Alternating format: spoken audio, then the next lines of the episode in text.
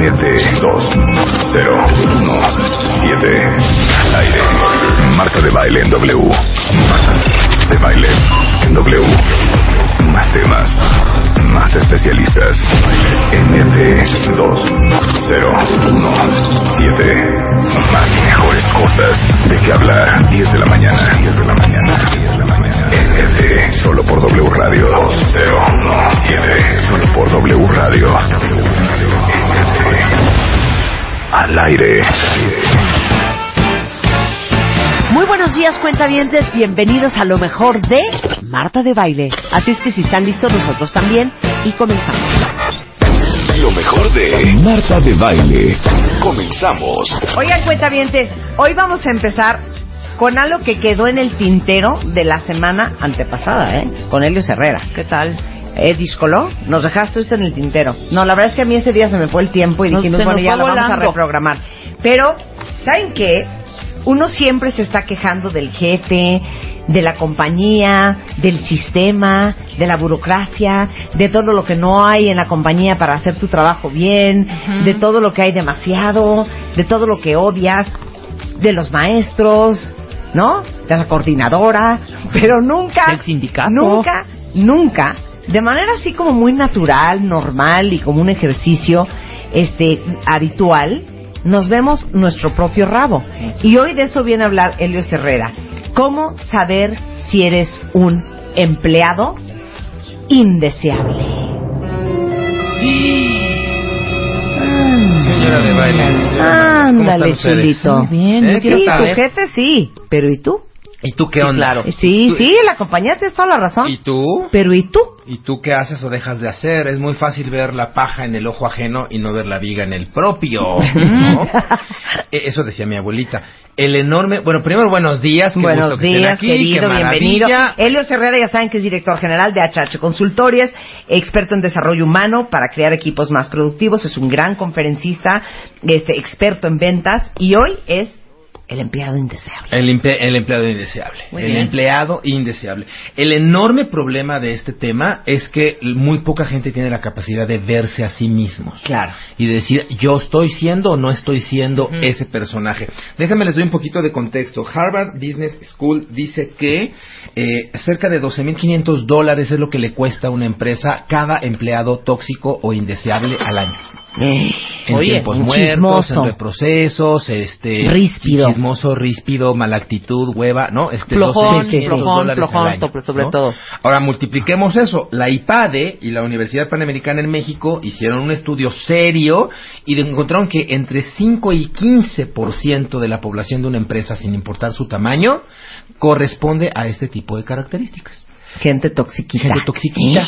Cuentavientes, negativa. Cuentavientes. Entonces- no quiero que ustedes sean empleados tóxicos, ¿eh? Pero multiplícale, ¿no? No, bueno. 12.500 dólares por el 10% de tu plantilla ejecutiva. ¿Cuánta gente tienes en el changarro, Marta? 100. 100. O sea que por lo menos 10 son toxiquillos por 12.500 dólares. A ti te cuesta la Estoy friolera de 2 traumada, o millones sea, al tengo año. 10 o 15 personas tóxicas en mi compañía. Así es. ¿eh? ¡Uh! Así Más o menos. Según, según el IPADE. Ajá, Federal, el ¿eh? IPADE. Y ellos dicen, el IPADE, a ver, son los que encontraron entre ese 5 y 15% con estos perfiles. Gente desleal, gente contreras, Sí. soberbios, perezosos o grillos. no más de esos cinco. Híjole, ya ¿No? con eso tienes, ¿eh? Está, está venenoso. Está cañón. Está Desleales. Y el primero, el primero- perezosos, grillos. Yo no sé cuál es peor ¿Qué? de todos estos, de la A a la E, yo creo que el desleal. Desleal es el que a mí me haría más. El más grillo, bueno, ay, ya sabes, ¿no? O sea, ahí te lo vas Sí, a mí lo que más me duele es el El desleal. ¿eh? perezoso, pero bueno, creo que sí. El Pero el Contreras- Contreras cansa mucho, ¿eh? El Contreras sí, cansa mucho afecta estar a los discutiendo demás. Sí, el pero el. Contreras te puede confundir porque puedes decir, Sí, güey, pero igual y tienes cosa, sí, razón. pero el grillo es el que mete saña en la Ah, compañía. claro, ese es el que y ahí a anda, todos. ahí anda atizándole el fuego a todo el Es mundo. como un cancerito. Claro. ¿no? Este anda, anda fecundando el mal por todos Totalmente. lados. Anda grabando ci- cizaña. Bueno. El enorme problema, según estos estudios, es que menos del 7% de la gente tóxica tiene la capacidad de autoverse. O sea, tres. O sea, tres. Nadie. Nadie. O sea, nadie. Nadie. Está muy cañón que yo me dé cuenta de que yo estoy cometiendo estas conductas. Bueno, yo sí puedo decir que en esta compañía en la que trabajamos, ni luz ni Rebeca, ni yo somos gente tóxica. No. Es cero. más, yo te diría que siento que hay muy poca gente tóxica, por lo menos de los equipos que yo conozco acá en W. ¿eh? Cero. O sea, bueno, de los que lo hemos dicho par, muchas veces. hay un par, Y no hay es, un par. Y no es porque Debe de seamos- haber su Hay un par. 5%, Espérame, debe espérame, de haber. pero no, seamos serios. Y no es porque trabajemos en esta compañía, que la amamos y por eso nos encanta venir todos los días. No importa que no nos podamos despertar de buen humor, pero venimos con mucho, mucha Sí, alegría. sí. Pues sí te voy a decir una cosa. Es uno de los grupos de trabajo, a mi parecer, en donde la armonía y la fidelidad que nos tenemos. No, sobre todo la amistad y compañerismo. no, ¿eh? deja amistad. Sí, claro, amistad y, lealtad. compañeros, pero somos fieles unos a otros. Yo he tenido suerte a lo largo de mi, de mi historial profesional de caer como en blandito en grupos de trabajo bastante leales, bastante trabajadores y bastante comprometidos con lo que hacen ellos. Pero ¿sabes un, un poco el porqué de esto, Rebeca? En esta empresa ya así. llevan muchos años. Sí. Y entonces se ha ido depurando el grupo. Y entonces los miembros nuevos se incorporan rápidamente al equipo porque el equipo ya está cohesionado. Claro. Claro. Y si alguien es dis- disruptivo, rápidamente no embona y el grupo mismo termina por sacarlo. La misma presión social. O sea, es Uy, un tema estas de a cuántos no han ¿no? sacado. Terras, Uy, mira. terras. Pero. ¿qué hay cuando, cuando tú eres el tóxico y no te das cuenta? ¿Y qué puedes hacer al respecto? Entonces, yo me permití hacer como una lista de los 10 personajes como más frecuentes y este, a ver si le, si le tiramos aquí hasta medio dinámica de cómo puedo darme cuenta de si yo soy ese. Y a ver a quién le queda el saco. Y a ver a quién, y que nos Ajá. vayan tuiteando los cuentavientes. Órale, va. ¿Cuántos Este, son? ¿Cuántos son empleados? ¿Cuántos empleados tóxicos Diez, hay? diez roles. Diez roles. Muy 10 bien. roles tóxicos. Ok. A ver cuál eres, ¿no? El primero Ok. de ellos es el cuate que nunca cambiará. Hijo, man. Nunca cambiará, nunca cambiará, nunca cambiará. Su jefe ya le dio retroalimentación cinco veces. Este, ya le platicamos ocho veces que sus formas de trabajo no son las correctas. Ya le leímos la cartilla no sé cuántas veces. Ya habló el coach, el entrenador y el Claro. de recursos humanos. Ya le echaste un choro de liderazgo. Y este güey no cambia. Wow. No cambia Bueno, y no cambia. ¿sabes qué dijo hace un par de semanas Mónica Flores de Manpower Group? ¿Qué dijo? Que una de las nuevas competencias de este milenio, eh, Adaptarse, adaptarse Es al cambio. tu claro. capacidad para desaprender Y volver a aprender. y volver a Volver a aprender. aprender. Sí, por claro. supuesto. Véanlo en la tecnología. Si tú te amarras a una aplicación que en seis meses ya no existe, ¿no? luego la, la andas extrañando. Esta, esta volatilidad o capacidad de adaptación al cambio. Bueno, este cuate de plano no cambia, no cambia, no cambia y no cambia. ¿Cómo puedo saber si yo soy uno de esos? ¡Cuentaviente! A ver, yo te preguntaría, ¿has tenido más de cinco sesiones de retroalimentación formal con tu superior? O sea, ¿han hablado contigo más de cinco veces en, en un año? Eres uno de estos güeyes. Claro. No, a lo mejor tu trabajo es muy bueno y es valioso y por eso no te corren. Eso no significa Pero que no desgastes. súper lindo, hijo. Sí, sí, Porque sí, yo diría, Cada si mes. te han dicho lo mismo Cada mes. más de una vez, perdón, ¿estás en esto también? Yo, yo soy menos Eh, es- es- estás un poquito... Ok, No, sí, si te han es que- dicho lo mismo más de dos veces, ¿En cuánto tiempo? ¿En cuánto Yo dije tiempo cinco también? veces hija? al año. No, Son cinco veces seis al año. meses. Más o menos estamos en el mismo No, es que promedio. ya- Sí, puede ser el mismo promedio. No, es claro. que no estamos en kinder, o sea, entonces que se lo tiene que repetir uno 20 veces cada vez por, todo una vez por semana, Y ¿no? más si eres profesional, perdóname, lo entiendo con un becario de que le tengas que decir dos o tres veces algo para o sea, que vaya tu entrando jefe en te el tiene rollo. que de- poder Pues si tener eres un profesional, No, pero tu por favor. jefe te tiene que poder decir, Helios, una llamada de atención o una corrección o una observación, Ujú. Una sola vez, ¿eh? Ah, sí, Es suficiente. claro. Una sola vez. Perdón, ya si te lo tiene que decir dos. Bueno, es ya. que, ¿Qué onda? ¿No entendiste Qué mal. Oye, estás rompiendo tus lentes. No, es que ya me. Inhala, respira, respira, respira, inhala y exhala, y inhala y exhala, ya, tranquila, Ok, tranquila. muy bien. ¿Cuántas Bien. veces te lo tengo que decir? Inhala y exhala, y inhala y exhala, ¿no? Y hablamos de esto en enero, hablamos de esto en enero y te comentamos. que, Exactamente o sea, es no la manches. postura. Bueno, es que sí. Si más de cinco veces en un año te lo han dicho, este tú eres uno de estos personajes. Pero con otra, si termina la sesión de retroalimentación y tú sales diciendo o pensando, mi jefe está loco, ¡Puta! entonces No, clavado eres uno de estos. Ujú. Clavado. Ni modo, cuentavientes, yo les dije que iba a doler esto, ¿eh? ¿No? Ok. O si crees que tu jefe es necio, que no entiende, que es estúpido, e- eres uno de estos. Porque ¿qué pasa? Yo no cambio porque creo que estoy haciendo las cosas bien. Probablemente el resultado de mi chamba sea positivo para la empresa, pero mi jefe o la empresa está viendo más allá del aquí y del ahora. Muchas veces te pido que cambies, no porque tu resultado inmediato sea malo, sino porque lo que alcanzo a ver en el futuro, ¿no? Necesito llevar la empresa hacia ese rumbo. Entonces, si, si, si esto ha sucedido, a ti te toca.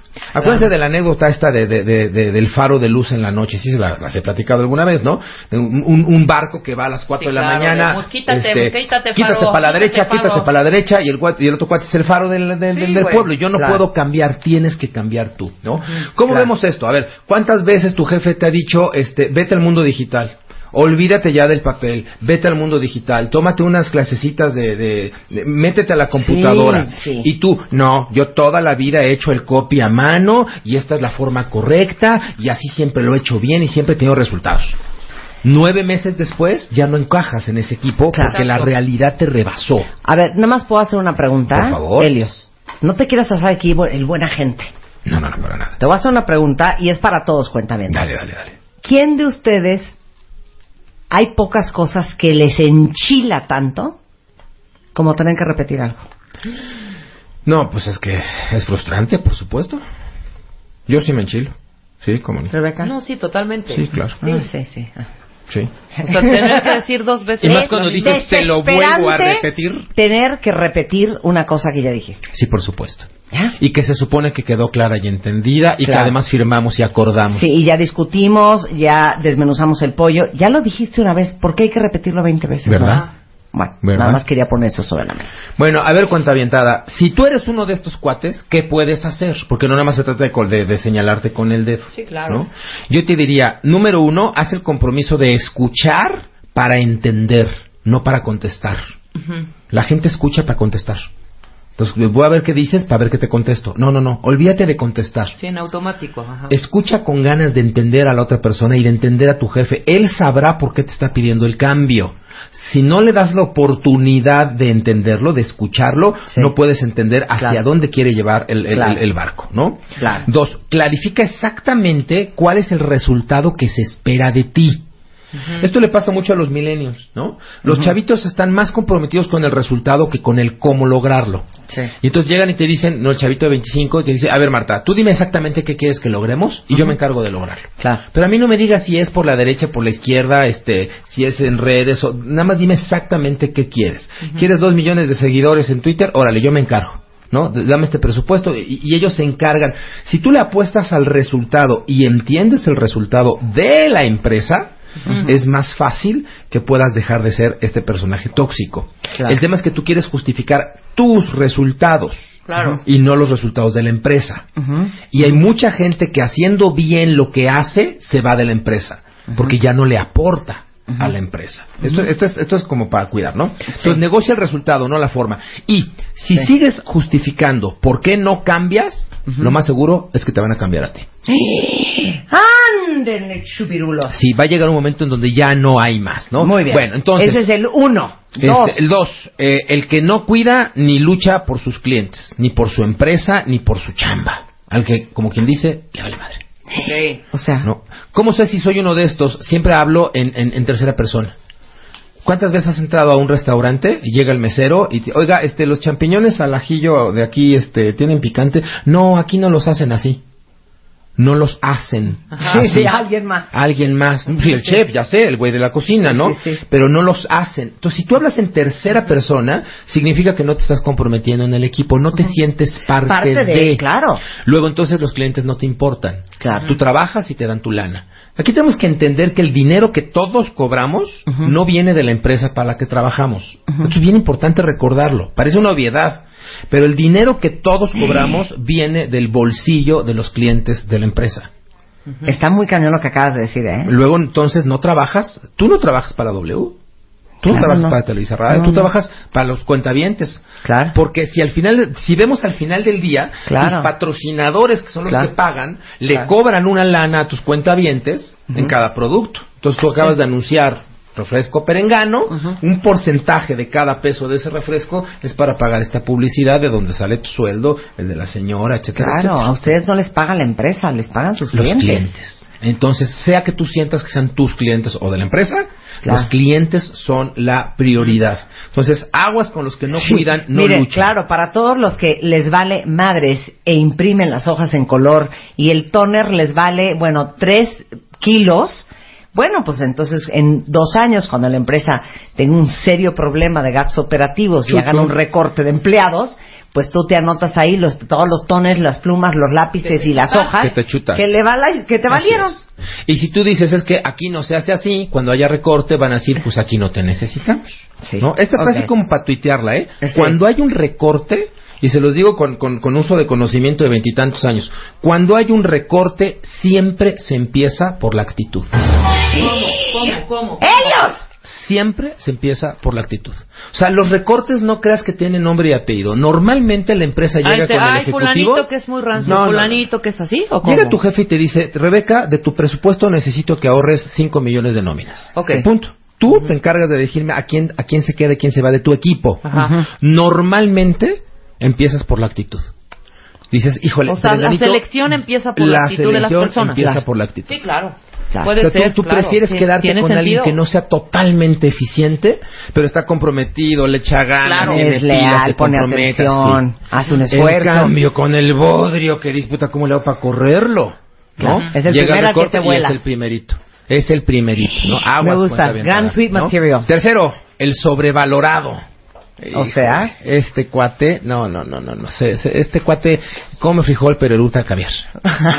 ¿no? Como viene de la Universidad Perengana de no sé dónde y ya se te aventó cuatro especialidades y este y se certifica en línea este, todas las noches, siente que no lo merece Dios Padre, Ajá. ¿no? Entonces, no hay forma de ayudarle a crecer.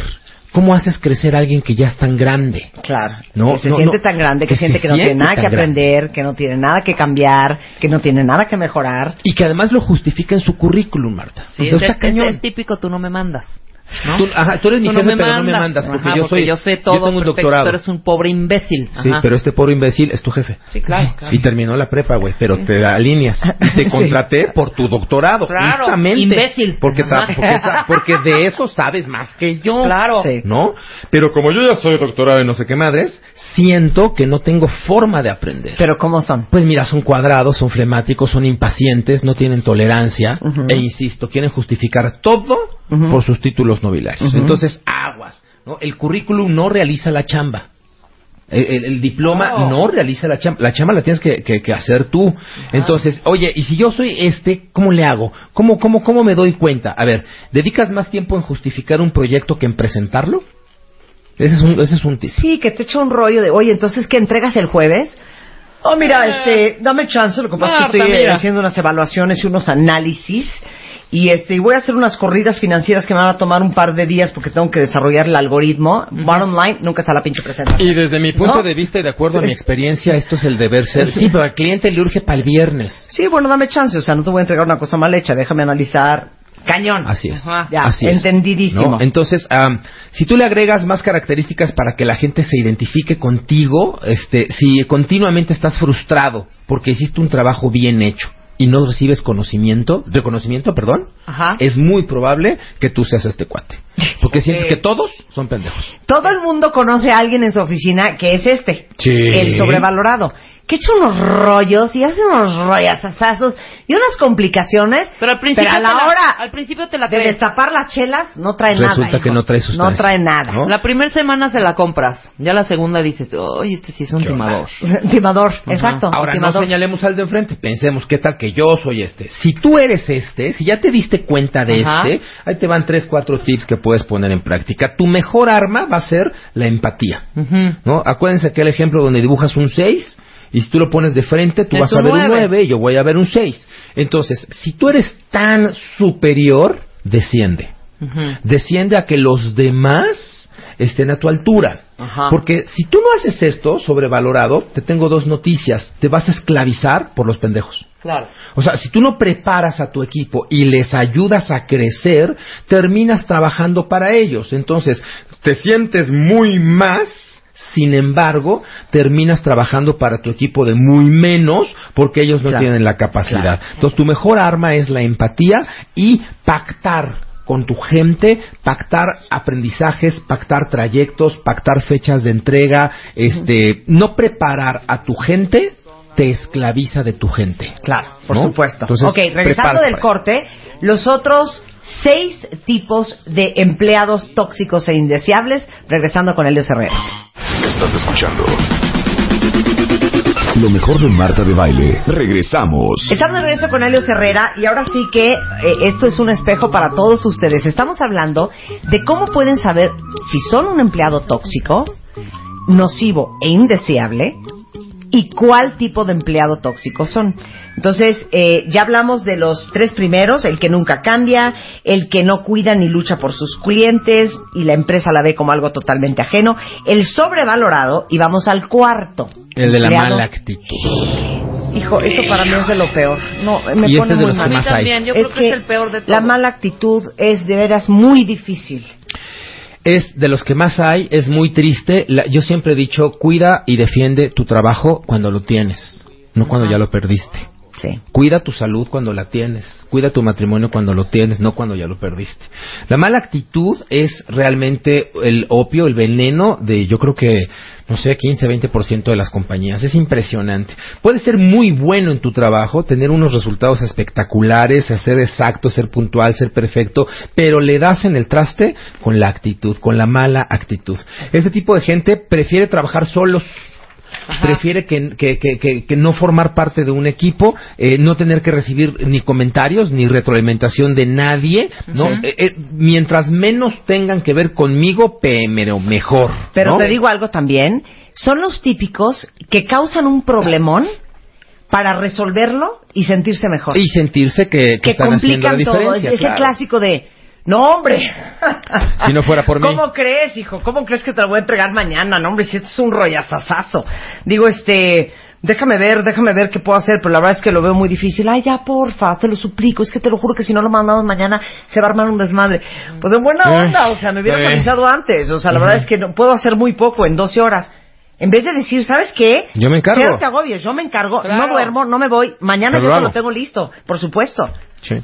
Porque aparte también hay que entender una cosa, que hay, hay ciertas áreas de, la, de las compañías que son áreas de servicio.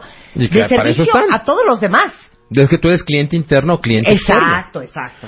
¿Cómo me doy cuenta si yo soy uno de estos? ¿Cómo? Porque es muy difícil verme. Ahí te va, ¿no? Preguntas. ¿Te sientes constantemente enojado en la chamba? Ujú.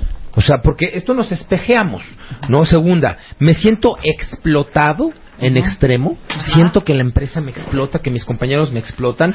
Si, este, tercera, no me dan reconocimiento, si te hace falta mucho reconocimiento. Siguiente, no tienes amigos en el trabajo, Eh, has recibido más de dos quejas de actitud en el trimestre. No te invitan a reuniones, se les olvida el pastelito, ¿no? Este, sientes que todos están en tu contra y que todos están, este, los, los, los días se te hacen eternos. O sea, eres de ese güey que ve el reloj y dice, ay, qué buena onda, que ya nada más me faltan tres horas para que me falten otras cuatro. Sí. No, si todas estas respuestas fueron sí, lo más seguro es que tu actitud es la incorrecta, porque Estás estás recibiendo la consecuencia de lo que estás dando. de su mala actitud. ¿No? Ujú. Entonces, aguas, aguas. Y, y acuérdense, los recortes empiezan por la actitud. Cuando Claro. mi compañero un huevo Ajá. y de repente le decíamos a uno que tenía tan mala actitud hasta que lo fuimos. De plano. Oye, ¿qué pasó? ¿Por qué no mandaste el mail que íbamos a mandar a toda la base de datos? Yo le dije a esta chava que me mandara en buena onda una requisición por mail y no me la no me la mandó, mandó. entonces yo no puedo hacer nada, ¿me entiendes? Qué oso. 15 ¿eh? personas. Qué oso. Requisición por un mail. No manches. Sí, somos cuatro Ya. pelados y nos podemos Esa fue la gota que derramó el vaso. Ahora- te vas. ¿Qué puedes hacer si tú eres este personaje? Ubícate en tu principio de realidad. Es muy probable que no te guste tu trabajo. De hecho, según la OCDE, esto es grave, menos del 6% de la población del mundo hacemos lo que amamos. O sea, Marta, Rebeca, siéntanse privilegiadas Yo porque sí ustedes hacen totalmente todos los días lo que hacen con Nada más me falta mi cocina ¿no? económica y ya estoy. menos del 6% vivimos de lo que amamos. Ajá. Entonces, puede ser, este amigo mala actitud, que a ti no te guste tu chamba, pero sí tienes la opción de hacer que te guste lo que haces. O sea, a lo mejor no te super apasiona tu trabajo, pero puedes hacerlo con gusto. Claro. Y sabes qué? Si no te gusta tu chamba y no te vas a ir, cambia la cara. Eh, hablamos la semana antepasada. ¿Cómo enchila que te atiendan mal. Exacto. Por ejemplo, la cajera en el súper de Jeta, ya sabes, el, el, Sí, el sí, mesero sí. de mal modo que anda O el del contrariado. banco, así, sí, el siguiente, sí, sí, ¿qué- qué- qué va a Sí, hacer? el del banco, así de, a ver, ¿me puede dar sus ¿Qué te documentos para cotejar? O sea, Sí, de veras, si no les gusta su chamba y no se van a ir de ahí, por lo menos disimulen. Por lo menos sonríe. Yo, yo, yo digo dos cosas. Primero, eh, es mejor una, una sonrisa falsa que una jeta auténtica. Eso es lo que me preguntabas el otro día, ¿no? ese es de Helios. Sí. Y, y, y segunda, puede ser que ser feliz sea opcional, Claro. pero aquí sonreír es obligatorio. Es que te adoro. Sí, claro. Es parte de tu chamba. En la Parte chamba, chamba. tuitealo así. En la vida, sonreír puede ser opcional. Sí. Pero en la chamba, es obligatorio. Sí, está a fuerza. Por supuesto. Claro, Muy bien. totalmente. Muy bien, tú tuit. muy bien. ¿Sabes qué, Helios? Tú muy bien. Muchas gracias. Muy bien. Ahí vamos. Amigo deseable, amigo deseable. pero con buena actitud. Sí, ¿no? exactamente. Vámonos con el quinto tóxico, el, el sociable tóxico. Sí, Este sí está cañón, ¿eh? Este es bien carismático, a todo el mundo le cae bien. Tiene mil amigos. se- la. Ay, me voy a acostar en la silla, en la silla de- del de- patrón. Ah, ¿verdad? exacto. Como lo hace Jesús Guzmán. Ándale, ándale, sí, sí, sí, no está la patrona. El- el Eh, ahí va a sí echar no. desmadre su despacio, sí. Ay, y entonces a todo el mundo le cae bien. ¿Alguien quiere algo del Oxxo? Es que voy a ir ahorita al Oxxo, pero a dormir. Ay, ¿qué tal? no, sí. ya. Ajá. Ahora, ¿cómo le hago para saber si yo soy este? A ver, ahí te va. ¿Organizas cosas que ni te tocan? Como que... como- Pierdes más tiempo en, en cosas que no te tocan que en tu chamba. Ok, que ya, puede ya, ser desde, desde el estacionamiento en los coches. ¿no? sí. Imagínate tú a Rebeca perdiendo el tiempo Sí, yendo a negociar a la administración. Armando un desmadre Armando toda la semana para el evento del partido de fútbol entre recursos humanos y ventas. Ándale. Y que los globos y que pidiendo Ah. dinero y haciendo una tanda en vez de estar haciendo sus cosas. te sabes controlador de esos ánimos, te enojas cuando alguien te brinca o te ignora, entonces tú eres un sociable tóxico. Ok. Muy bien. ¿Qué puedes hacer? Bueno, tu necesidad de ser tomado en cuenta te convierte en el niño problema. Entonces, cuando al, al chavito no Ay, le tomas, triste, eh, es este, no lo tomas en cuenta por las buenas, hace travesuras. Ajá, pues claro. este es el sociable tóxico. Claro. Quiere reconocimiento, quiere ser tomado en cuenta. Puede ser que ya tienes tu puesto tan controlado, tan dominado, que ya te da tiempo para andar haciendo travesuras. Búscate un reto nuevo. Pide que te muevan, aunque no ganes más, aunque sea de forma lateral, prepárate para el siguiente puesto. Esa es otra cosa que, híjole, nuestro sociable no hace. No lo puedes ascender porque no está preparado, carajo. Exacto, exacto. Y Por entonces- andar perdiendo el tiempo, quién Sí. sabe en dónde, ¿eh? Estudia, cómprate libros, certifícate, haz cosas para prepararte al siguiente nivel, ¿no? Pero Sí. postúlate para más responsabilidades. Y entonces cuando tengas 27 cosas que hacer, no vas a tener tiempo para andar este, organizando el, el partidito de fútbol. Verás Sí. que no, ¿vale? Claro. Número 6. Híjole, este yo no sé qué onda. El que no sabe decir que no. ¿Qué tiene de tóxico un güey que no sabe decir que no? Ustedes Luz, podrán preguntarse. A ver, ven, Luz. ¿cómo Luz. es? Pues, pues dice A sí ver. a todo, pero Sí, luego no pi. cumple. Sipi. ¿No? Sipi. Ok. Sipi. Para todo sí, para todo sí, Sí, para todo sí, pero Claro. no me dices cuándo. Claro. No. Entonces se convierte en el cuello de botella de todo el equipo y de todos los proyectos. Bueno, no, ya está Ah, no. aprendiendo, ya está Suelta. aprendiendo no, muy porque bien Luz nunca es cuello de botella. No, Luz antes era, puta, todo era sí, sí, sí. Yo, Luz, pero bueno. Más es que- bien, no es que no sepas decir no, es el que dice que sí no cumple. No, pero que- Luz sí cumple. Pero además cuando, cuando te atiburras de trabajo por no saber decir que no, a lo mejor dijiste que sí y cumpliste. Claro, ¿no? Pero Sí, llegas sí, agotado, no, estás cumple. desgastado, Pero estás de mal últimamente humor. yo, ya, últimamente no, ya lleva un, rato ya aprendiendo a decir que no. Muy bien. Digamos que nunca piden ayuda por miedo a exponer sus debilidades. Ah, Luz. Luz. ¿no? Y entonces dice, yo veré cómo le hago, yo me las ingenuo, pero no pido ayuda. Oye, ¿cómo se abre la No, yo- página yo- yo del ahorita Facebook lo de no sé? Ahorita veo cómo, y esa ahorita puede ser de tres horas. Y luego cuando les dices, bueno, oye, este, ahorita de adelantada, fulanito de tal va a hacer esta parte, que también es de su área. Ok, entonces yo ya no me meto. No, sí te metes porque es, es tu área. Nada más que de avanzada va para alivianarte. Dice Luisa no, que a pues qué si ya hora se va a ser responsable, Depende. ¿A qué horas? Como a las nueve. A las nueve de la noche. a las Pues, nueve. ¿Y está lindo? Pues no. Pero no importa, no, tiene vida personal. Exactamente. Ah, bueno, pero les tengo noticias. Esta, esta inconveniencia está directamente relacionada con tu huella de abandono y con tus necesidades emocionales insatisfechas.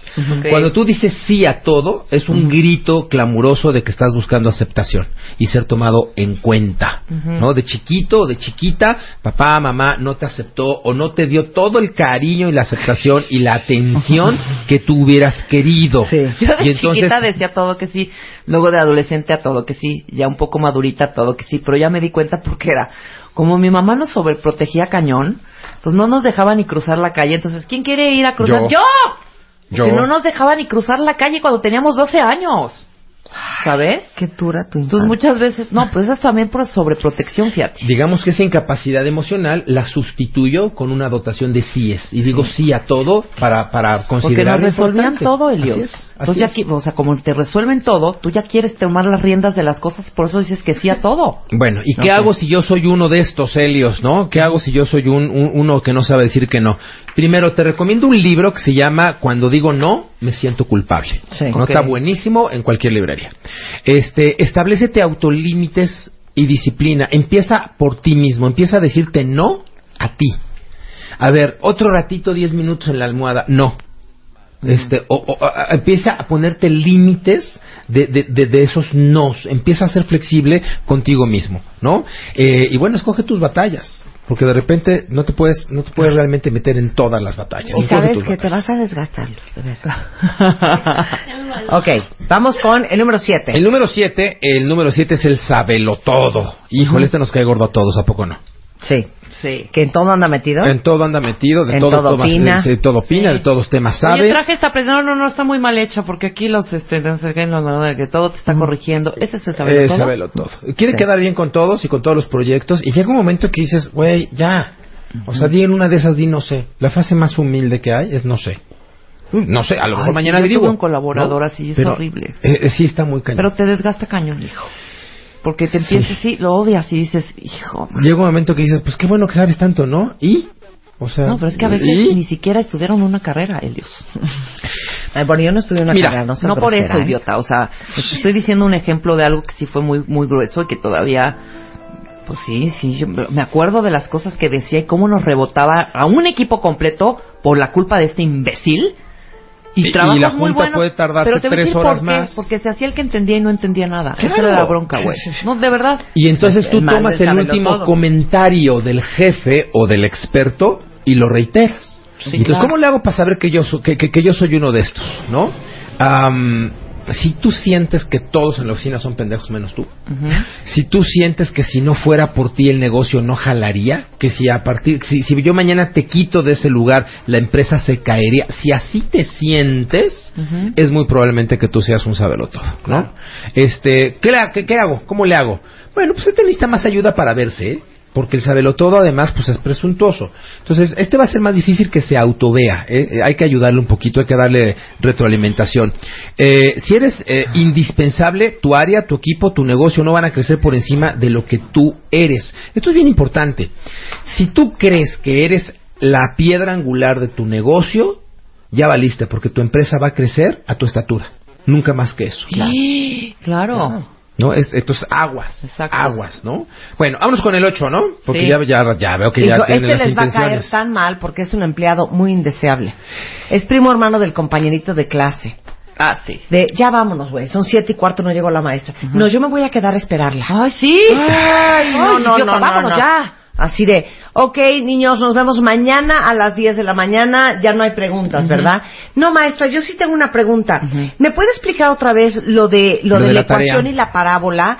Porque yo me quedé pensando que si yo despejo X, o sea, El guardián es literal un perro guardián, protege por supuesto los intereses de la empresa y del equipo, pero de repente se sobrepasa de esa postura la mayoría de las veces autoinfligida de ser guardián. O sea, nadie le dijo tú estás aquí para cuidar los intereses del grupo, ¿eh? sí. Él solito Claro. se puso ese, ese sombrero. Pero además de repente se pasa. O Ajá, sea, es el cuate claro. que dice, oiga, este, estamos en una junta ejecutiva y de repente dice, híjole, pues no es por intrigar, pero, pero yo creo que Perenganita usa mucho papel de baño. O sea, yo cada que voy al baño después Exacto. de Perenganita Sí, veo esa, que esa. medio rollo La guardiana, la guardiana No, o- o ahí te va, ahí ¿no? te va esta, ¿no? Este, oye jefe, eh, pues te quería hacer un comentario. Eh, sí, sí, dígame. Sí, sí, Eh, dígame, Marta. digo, o sea, no, no es importante, pero me parece que es importante que lo sepas. Hoy en la mañana eh, Luz Pio Quinto estaba sacando de, del estacionamiento su coche y a la hora de doblar hacia la derecha raspó un poco la columna del piso E3. No, ¿del E3? Del E3. Del E3. Ujú. O sea, ¿qué más ¿Y? te da? Sí, claro. O sea, ¿qué más te da Ni que haya columna, rozado la maldita y- columna del Ni E3? es tu columna, ni es tu coche. Ya sabes, Y lo ni peor del columna, caso- ni es tu coche, ni es tu pintura y te vale madre. Y, y- y se nota en la columna. No, la verdad es que este, la pintura quedó en su, en su calavera, ¿no? Digo, yo digo, yo nomás lo digo, ¿me entiendes? Por si alguien, este, el, de- el departamento de mantenimiento llegara a hacer alguna observación, Sí. eh, pues que sepas, ¿no? Que no vayamos eso, a caer justos por pecadores. Pero ahora, a- a- ahora, no, imagínate, cállate, idiota. ahora imagínate que descalifica su No comentario, a cómo se pone, Claro, ¿no? claro. Si le dices, este, eh, bueno, Marta, creo que eso no es importante en este momento para el... ¡Ah! Entonces todo mundo puede dañar el mobiliario. Claro. Entonces yo que estoy comprometido con esta empresa, que dejo mi vida en esta empresa, que la cuido como... Entonces, que roben, no Ahí te importa, va, ahí que te va, roben, yo voy ahí a ver que roben es y me va a valer joya. madre. Es una Hace como, hace como yo creo que como ocho años o nueve, igual, me manda a llamar mi jefe y me dice, no vas a dar crédito y vas a llorar de risa. ¿Qué pasó? Pues fulano de tal vino a decirme, no, pues en buena onda, eh, nada más te quería comentar que me parece que, pues que Marta está, pues de cierta manera, abusando del espacio de, de tiempo de aire comercial, porque se la pasa mencionando dos, tres marcas que no pagan por pautar aquí en W Radio. Entonces mi jefe en aquel entonces le dice, ¿cuáles marcas? Pues habla mucho de Facebook, habla mucho de YouTube Claro. y habla mucho de Google. Sí, claro. O sea, mi jefe lo volteé a ver con no doy crédito el oso que te estás aventando y que me hayas quitado el tiempo para venir a decirme esta Eso. estupidez. Claro. Entonces, Claro. aparte es el el perro guardián le cae mal hasta el jefe, ¿eh? Ese es el Le guardián. cae mal hasta el jefe. Sí. Y esto que se les conté es verídico, esto hace como nueve años. Sí, ese es el perro guardián. Ahora, ¿cómo me doy Está. cuenta si yo soy ese? Porque Sí. en, en algún lugar de su inconsciencia, él cree que está haciendo lo correcto. Porque muy probablemente cuando era chiquito fue expuesto ante la autoridad. Sí. Oye, ma, buenísima. no es mala onda, pero en el baño hay unos niños echando papeles al techo mojados. Ándale. Ahí vas, ahí vas de acusón. Ándale. Luz, Luz no es guardiana, pero un Sí. día me hizo una contestada que le dije, hija, ¿te acuerdas cuando? Bueno, es que de todos modos no tienes que decir toda la información. Sí, sí. Ah, entonces se trata de mentir, entonces mentiremos. no, Luz, no, no es mentir, no es mentir. Es decir, lo necesario. Lo necesario. Bueno, si Bueno, tú me das la sí. orden de que puedo mentir. Entonces, ¡No! mentiré que no un poco. es mentir, no es mentir. No, no, dije culo, dije culo. El cuento del búho. Ya, ya, ya, no dije Es que nada. te pasas, ¿no? Oye, No, ese, el, no, el- no, no te el pasas, que llega ¿eh? con el papá y le dice, oye papá, allá afuera el novio de mi hermana se hizo pipí y escribió el nombre de mi hermana con pipí. Bueno, hijo, todos me damos así. Sí, es que es la letra de mi hermana, papá. Ay. Buenísimo. Bueno, este, ¿cómo sé si yo soy ese? Continuamente tienes enojos con tus compañeros, ya tienes esa mala fama de cascarrabias, De sientes- chismoso. de chismoso, Sí. sientes que todo el mundo le quiere hacer daño a tu empresa, vaya, tienes este nivel de esquizofrenia, de paranoia, y además nadie trabaja como tú, tú eres el más cumplido. Si alguna de estas fue sí, ¿qué te recomiendo? Puede ser que tu nivel de exigencia personal esté por encima del de los Sí. demás, pero hombre, ten empatía y paciencia. El 9 es el intocable. Híjole, este nos duele a todos, nos cae gordo a todos. Este cuate justifica su labor en la empresa siendo él del jefe. Sí. El amigo, el hermano, la amante, el vecino, el confidente, El el, mensajero, claro. el, primo, el primo, cuatacho. el algo. Sí. del Sí, jefe. del- ajá. Seguramente al jefe le satisface algún tipo de carencia emocional. Está Sí. bien, ¿no? Sí. Nada Y más se que- y se vale. Se vale. Está bien, pues, tú eres el jefe, tú eres el dueño, por mí tráete, si necesitas vejigas para nadar, ahí están, ¿no? El tema es que, que el clima organizacional lo destroza. Porque ni hace su trabajo bien Sí, hecho, exacto. ni aporta, estorba, ¿no? Y además, pues la ambisconea tanto al jefe que pareciera que su puesto, la descripción de su puesto es ser él del jefe, ¿no? Oigan, y el último, el 10, ese es ambivalente, porque de repente lo amamos y de repente lo odiamos, es el renegado. Sí. Es el rebelde sin causa que rompe todas las estructuras y hasta lo que funciona lo vuelve y lo cuestiona. Y de estos, híjole. El revoltoso. Sí, el revoltoso. Que no hace lo que le pides, que te dice, no, por acá no es, o sea, sí, sí, sí. sí. Pero- El- pero estos El subversivo. Hoy, hoy por hoy, los quieres en la empresa, se antojan, porque son los que retan los protocolos, son los que retan Las la- la- políticas, las y son muy apetitosos. Hasta que llega un momento en que dices, O puta, te ya, cuadras o te cuadras. Sí, o sea, claro. ya no puedes estar retando todo, Todo. lo que te parezca autoridad. Sí, claro. ¿No? O sea, Claro. entiendo que la innovación, la frontera de la innovación se alimenta de esta rebeldía. Qué maravilla que exista. Claro. Pero también hay ciertos protocolos que tenemos que cumplir. Sí, el que se sienta con el equipo y ¿saben qué? Vamos a hacer una cosa, güey. O sea, no vamos a entregar esto el viernes. O sea, y cuando lo pidan, todos vamos a decir que no lo pudimos hacer. Para que se vayan dando cuenta que ¿Ya? no se pueden hacer las cosas en 24 horas. Y ¿sabes qué? Vamos a darles una lección. Anda. ¿Ya sabes? Y la elección le cuesta sí, dos millones de pesos a la empresa sí, y, sí, y una sí, cuenta, claro. sí, sí. Ahí vamos, ah, sí, vamos a ver la elección. Sí, sí. Y Eh, luego este los cuate corren a todos. es el típico Y el cuate. renegado llorando, güey, chupando chelas afuera de... Sí, sí. Con la barba hasta el piso, sin bañarse cuatro días. te habla y por teléfono y te dice, mira, te voy a contratar una conferencia, necesito que me mandes tu factura este viernes, Ajá. el contrato te lo va a mandar compras en 15 días, no te preocupes, los de compras son pendejos, Sí. de todas formas yo me encargo de que te paguen. Sí. Y tú dices, oye, pero me invitaron al desayuno de compras y nos prohibieron darte ni un servicio si no Sí. tenemos orden de compra. Sí. Claro. Está claro, no te preocupes, yo me encargo. Sí.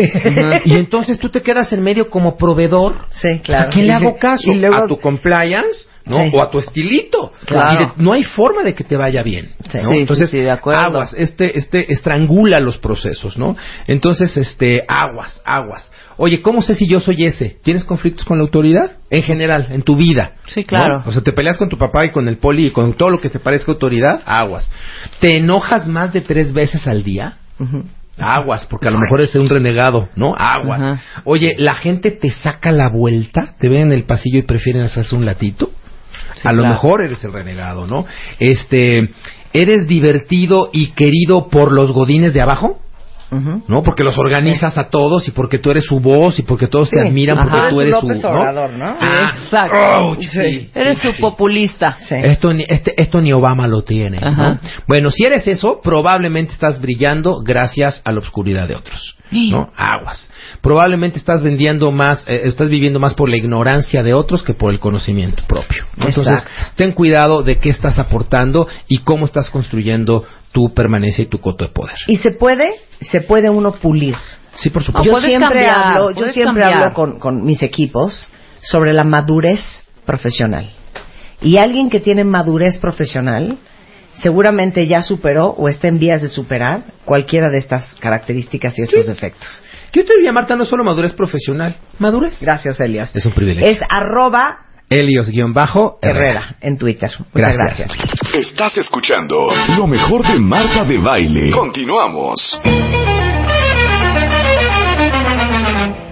Cuentavientes, bueno, saben que estamos a nada de que se termine febrero y con marzo a la vuelta de la esquina. Ahora sí que ya empieza a oler a vacación de Semana Santa. Y como yo sé que les encanta cuidarse, el cuerpo, la piel, para verse espectaculares en la vacación y sobre todo si es una playa, bueno, saben que Derma eh, tiene una oferta de todo lo que tiene que ver con piel, pelo, reafirmantes para el cuerpo, anticelulíticos, hidratantes, autobronceadores para que no lleguen como cuija, eh, adelgazantes, hasta lo más novedoso en antiedad y protección solar, de todos los colores y sabores, de muchas marcas, tamaños y texturas. Entonces vayan a cualquier sucursal Derma para prepararse para lucir espectaculares en estas vacaciones. Y si ustedes quieren saber cuál es la sucursal Derma más cercana, pueden entrar a dermamexico.net, que son, ya saben ustedes, especialistas en piel. Marta de Baile W. Al aire. Ya volvemos. Bienvenida Raquel. Hola Marta, ¿cómo Un estás? placer tenerte aquí. No, un placer Ah, estar aquí. ¿Qué tal? y te digo algo, cuando uno se enferma del estómago, así con infección en el estómago, según yo también te duele la cabeza. Ah, sí, también. ¿Verdad que claro. sí? Lo que pasa es que tenemos que diferenciar entre lo que le llamamos cefaleas primarias y secundarias. Las secundarias son las que vienen por otra enfermedad, como por ejemplo cuando tienes fiebre, Sí. te duele la cabeza, cuando tienes una gastroenteritis, una infección en el estómago, te duele la cabeza, gripa, cuando se te tapan los senos por secreciones, como dijo el doctor, te duele la cabeza. Cuando Todas te estas- baja, te duele la cabeza. Todas estas son cefaleas secundarias. Cuando la razón es que tienes un padecimiento, como por ejemplo la migraña, esa es una cefalea primaria. O sea, la razón del dolor de cabeza es porque tienes una enfermedad que hace que te duela la cabeza. Punto. Y otras cosas van a aumentar este dolor, como por ejemplo eh, la menstruación que estabas hablando, porque hoy vamos a hablar un tema maravilloso, que es la relación de las hormonas con la migraña. Fíjate que a mí cuando me baja, A mí sí. a mí no me duele la cabeza. Yo ya sé, ay, me está doliendo la cabeza, seguro me va a bajar. Y, Pero el estoy hecho. 50% de las mujeres que han tenido migraña, hay una relación entre el ciclo menstrual y la migraña. Eh, y yo he encontrado en mi consulta que es más del 50%. Estas cifras so- son de la OMS, pero en mi consulta todavía aumenta la relación. Es más, tengo pacientes que ya controlamos su migraña durante todo el mes, excepto los días menstruales. ¿O quién de ustedes le duele mucho la cabeza porque ya está en menopausia? Vamos a hablar de la cabeza y las hormonas. Ok, la cabeza y las hormonas es una relación impresionante. Y me quiero concentrar sobre eh, las hormonas en la menstruación. Vamos nada más a mencionar que es normal que la gente que padezca de migraña le va a aumentar los dolores de cabeza unos días antes o durante o unos días después. Y en cada persona puede ser diferente y esto puede cambiar. Y lo que les voy a dar de tip ahorita, de consejo a las que presenten esto, es que recuerden que en esos días están mucho más sensibles a los dolores de cabeza. Entonces, si ya conocen que tienen algunos disparadores, como por ejemplo el alcohol, el chocolate, eh, la comida china, que ya conocen que cuando se exponen a ciertas cosas les va a doler la cabeza, en esos días va a ser mucho más y mucho más frecuente. Entonces, cuídense más esos días. Me quiero concentrar un poquito en la menopausia y en algo que se llama perimenopausia, que muy poco se refiere la gente o los médicos a esto, que es el tiempo antes de la menopausia, pero que ya están empezando a ver cambios hormonales. La perimenopausia puede durar hasta dos años y es cuando eh, después de ser una mujer perfectamente regular, que cada 28 días tiene su menstruación, de repente dos o tres meses no, eh, no tiene la menstruación y de repente cada 15 días lo tiene o de repente los sangrados aumentan mucho o de repente casi no sangra o empieza a tener cambios emocionales de tipo muy irritable o muy fácil que empiece a llorar o no puede dormir bien en la noche o se empieza a deprimir. Todos estos cambios emocionales se le empieza a caer el pelo mucho más que antes. Digamos que antes empezaba un poquito, ahora eh, la caída de pelo es mucho más. Empieza a notar que la piel se le está secando, que ya no es como antes. Empieza a notar que las arruguitas empiezan a venir más. O sea, hay toda una serie de cambios Ajá. que todavía no, no hablamos de menopausia. Estamos hablando de la perimenopausia. Estamos acercándonos al momento en que nuestro cuerpo va a dejar de producir hormonas, pero todavía las está produciendo, solo que ahora en una forma un poco errática, es decir, no tan normal o tan eh, exacta como durante todos los años anteriores. Y esto va a afectar mucho en la migraña y va a afectar mucho al grado que yo tengo pacientes que ya estaban dadas de alta y cuando se acercan a la menopausia regresan porque los dolores regresan. Ahora, antes de seguir, quiero decirles una buena noticia. En el 85% de las mujeres que ya tienen la menopausia declarada, Ajá. desaparece el dolor de cabeza. De-. Desaparece la migraña, 85%. Por eso muchas dicen, mi mamá tenía dolor pero ya no tiene. O mi abuelita tenía pero ya no tiene. Ajá. Porque fueron de ese 85%. Del 15% que queda, la mitad sigue igual a como estaba y la mitad aumenta. Y esos son mis dolores de cabeza, son los pacientes que son bastante difíciles de controlar, pero que naturalmente se pueden controlar. Se sabe que hay una relación entre el estrógeno, que es el, eh, la hormona que más nos va a afectar con la migraña, y el dolor de cabeza.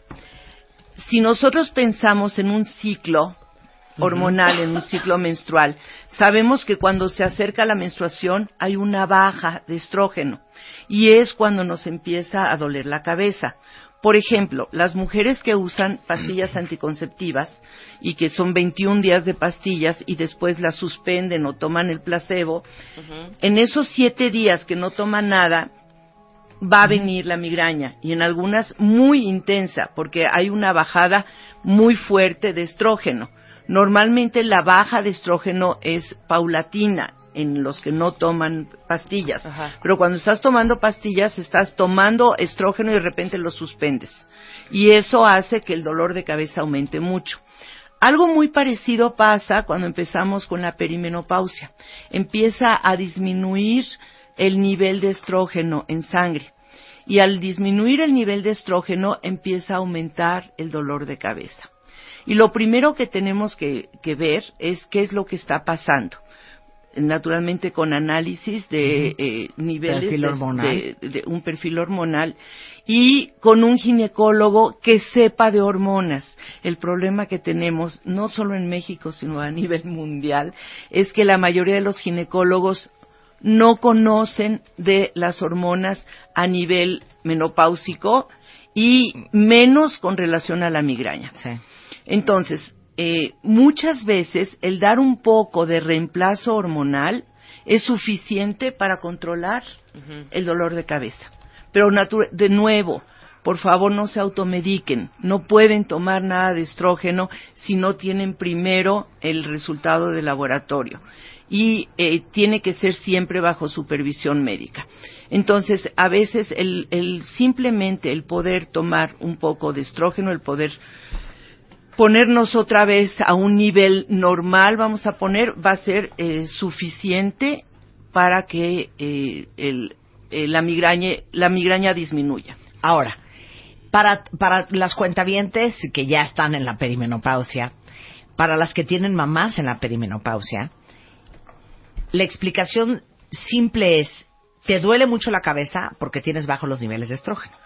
Sí, y porque hay cambios, porque empiezan a haber cambios arriba abajo que no había antes. Antes había un ciclo muy normal en donde subía, se mantenía en una plataforma y luego bajaba. Ahorita hay subidas, hay picos. De repente hay mucho estrógeno, de repente no hay nada y hay picos constantes. Esos picos son el acabose para la gente con migraña. Son una realmente algo muy martirio. difícil. Sí. Claro. Ahora, explícame la relación con la menstruación, porque aquí te voy a leer un poco lo que dicen los cuentavientes. Abigail dice, yo tengo migraña, siento que me muero, el cerebro literal se me quiere salir, y en ocasiones es tan fuerte el dolor que pues yo creo que se quiere arrancar la cabeza. Tengo migrañas siempre antes de que me baje. Vivo en Berlín y ahí dicen los médicos que no hay cómo ayudarme.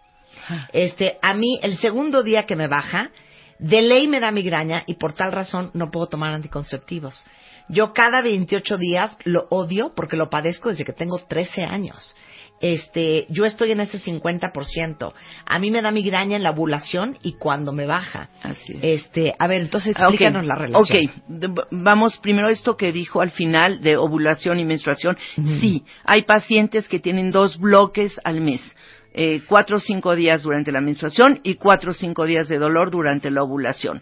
No podemos hacer nada a nivel hormonal, pero Sí. claro que se puede hacer algo a nivel dolor de cabeza, por favor. Eh, de todos tus cuentavientes, cuando vayan a un médico que les diga no hay nada que hacer, corran, huyan de ese consultorio, por favor, porque no es cierto, siempre hay algo que hacer.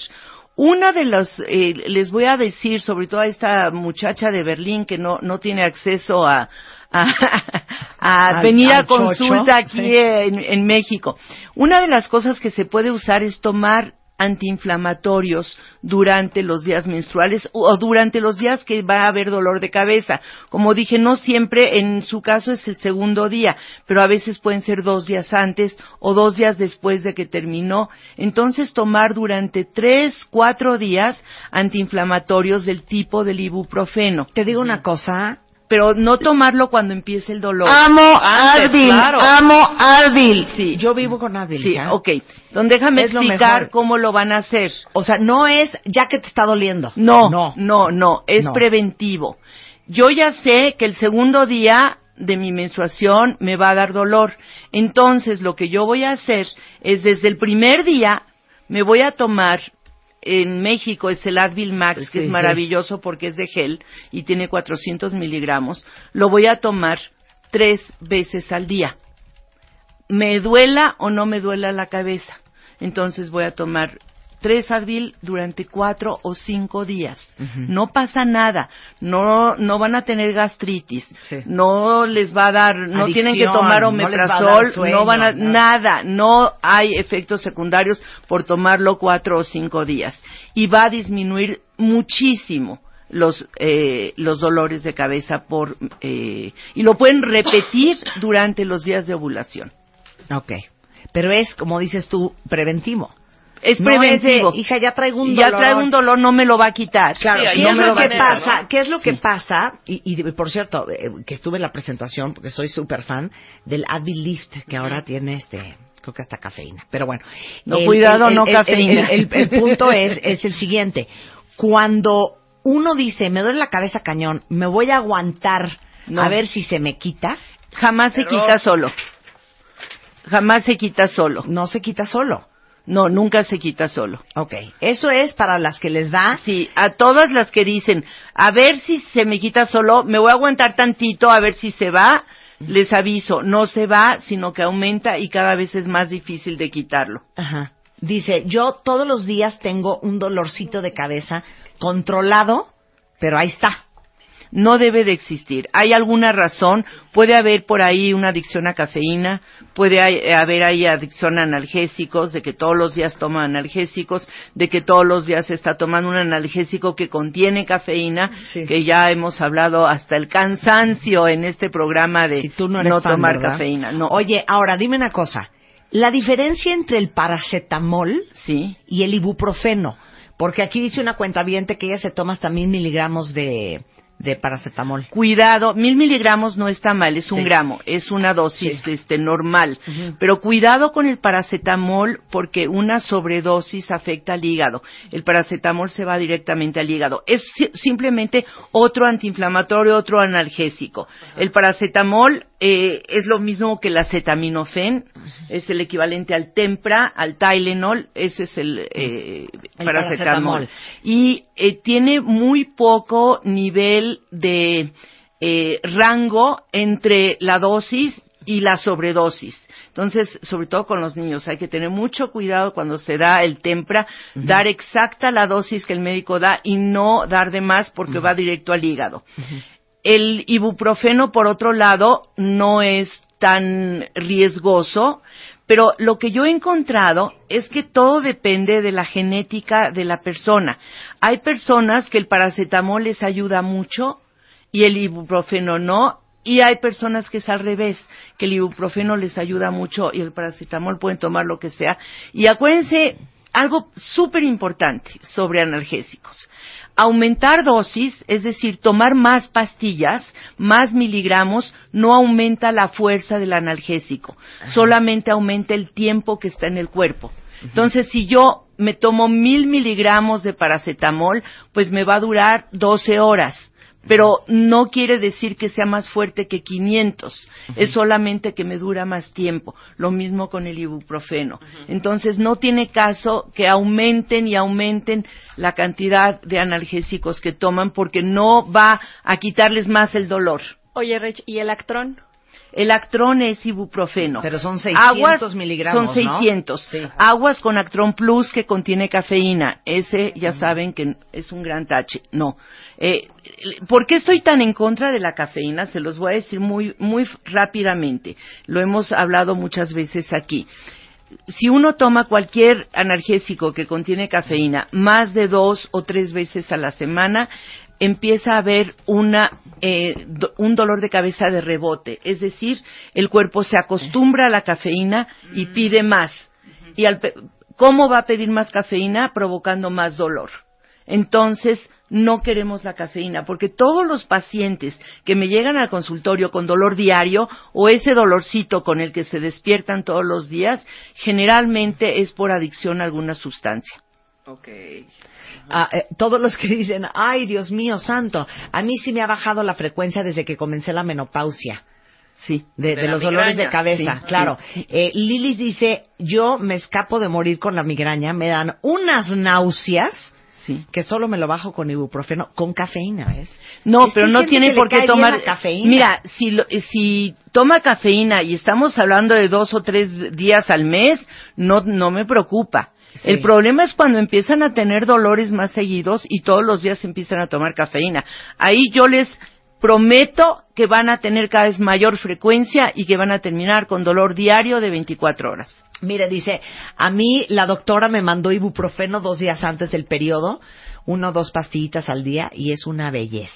Es lo que acabamos de, Sí, claro. de decir. Claro. Así es. Bueno, pues ya saben, lo que, es, lo que es de prevención. sí. Ahora, las mujeres que están entrando en la menopausia, las que están en la perimenopausia, a ver, están Marta, hablando. Para oreja, Marta. Para oreja, Marta. y las que, que están empezando a tener estos cambios, eh, vayan por favor con un ginecólogo que tenga que ver con la asociación del climaterio. Hay, hay varios ginecólogos, cuando quieran les recomiendo con mucho gusto.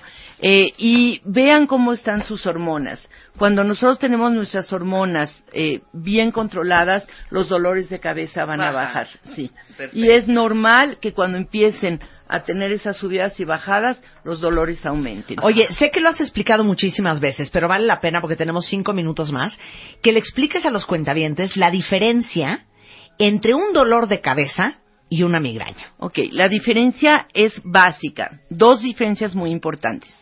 Uno es que el dolor de eh, migraña se acompaña de otros síntomas. De acuerdo a la Asociación Internacional de Cefalea, para poderlo clasificar como migraña, debe de ir acompañado por lo menos por dos síntomas más. ¿Qué síntomas estamos hablando? Mareo, náuseas, debilidad, sudoración, eh, eh, un bajo estado anímico, pueden haber va- muchos diferentes, eh, eh, eh, una, eh, ¿cómo se llama? Eh, los olores les pueden molestar, una molestia a la luz, fotofobia, una molestia a la luz, molestia al ruido, sensibilidad a los olores, cualquiera de estos síntomas, dos de ellos que se acompañan con el dolor de cabeza, podemos hablar de migraña. Sí. Otra diferencia muy importante es que en la mayoría de los casos la migraña es pulsátil. Eh, es decir, que Sientes te, como un te- corazón en la te sien. punza el dolor. ¿Por qué? Porque las arterias están involucradas. Es decir, es un dolor de cabeza vascular que tiene que ver con los vasos, que en este caso estamos hablando de las arterias. Otra diferencia más es que la migraña es el único dolor de cabeza que puede tener aura. El aura es el aviso que viene la migraña, que viene en muchas formas como distorsiones visuales, distorsiones Yo empiezo a ver, ¿saben qué? Un halo de luz Así es. como en la parte de arriba del ojo. Ese es un aura y solo la migraña tiene auras. No existe otro dolor de cabeza que tenga auras. Sí. Eh, si tú tienes aura, ya Es te puedo hacer Sí. el diagnóstico de migraña. Otra cosa muy importante es que la migraña tiene disparadores que otros dolores no tienen. Por ejemplo, el calor, el cambio de clima. Por ejemplo, el no comer. Es súper importante el no comer a tus horas, el dejar pasar tiempo sin comer, el no hidratarte suficiente, súper importante, ciertos alimentos, ciertas bebidas, el cambio de horario de sueño. Eh, tuve apenas ayer una paciente que iba de maravilla, estaba ya con nuestro objetivo que son dos dolores al mes y en diciembre de repente dolor diario. Le digo, ¿qué, qué pasó? ¿Por qué tienes dolor diario en diciembre? ¿Cuál fue la diferencia? Me dice, estaba yo de vacaciones, es una jovencita que va a la universidad, estaba yo de vacaciones y me quedaba dormida este tarde todos los días. Y eso era suficiente para disparar su migraña. Porque tienen, la gente con migraña tiene que tener una rutina, tiene que tener un horario. Y lo, la parte, mira, el cerebro de la persona migrañosa es un cerebro distinto al del resto de la población. Yo si no duermo bien me da migraña. Así es. Si no como a mis horas me da migraña. Así es. Si estoy estresada me da migraña. Sin embargo, eres Marta de baile y tienes un programa de radio que es súper exitoso y tiene y, todo que lo que tú y hagas. cooperar. No, Marta, lo, todo lo que tú hagas vas a tener éxito porque la gente con migraña en el, de lo que yo he observado, más del 90% es gente que logra, gente que sube. No importa en qué área. Tenía una señora que vendía tortas en la esquina de su casa, pero era la mejor tortera de la colonia. Y sus tortas siempre se acababan.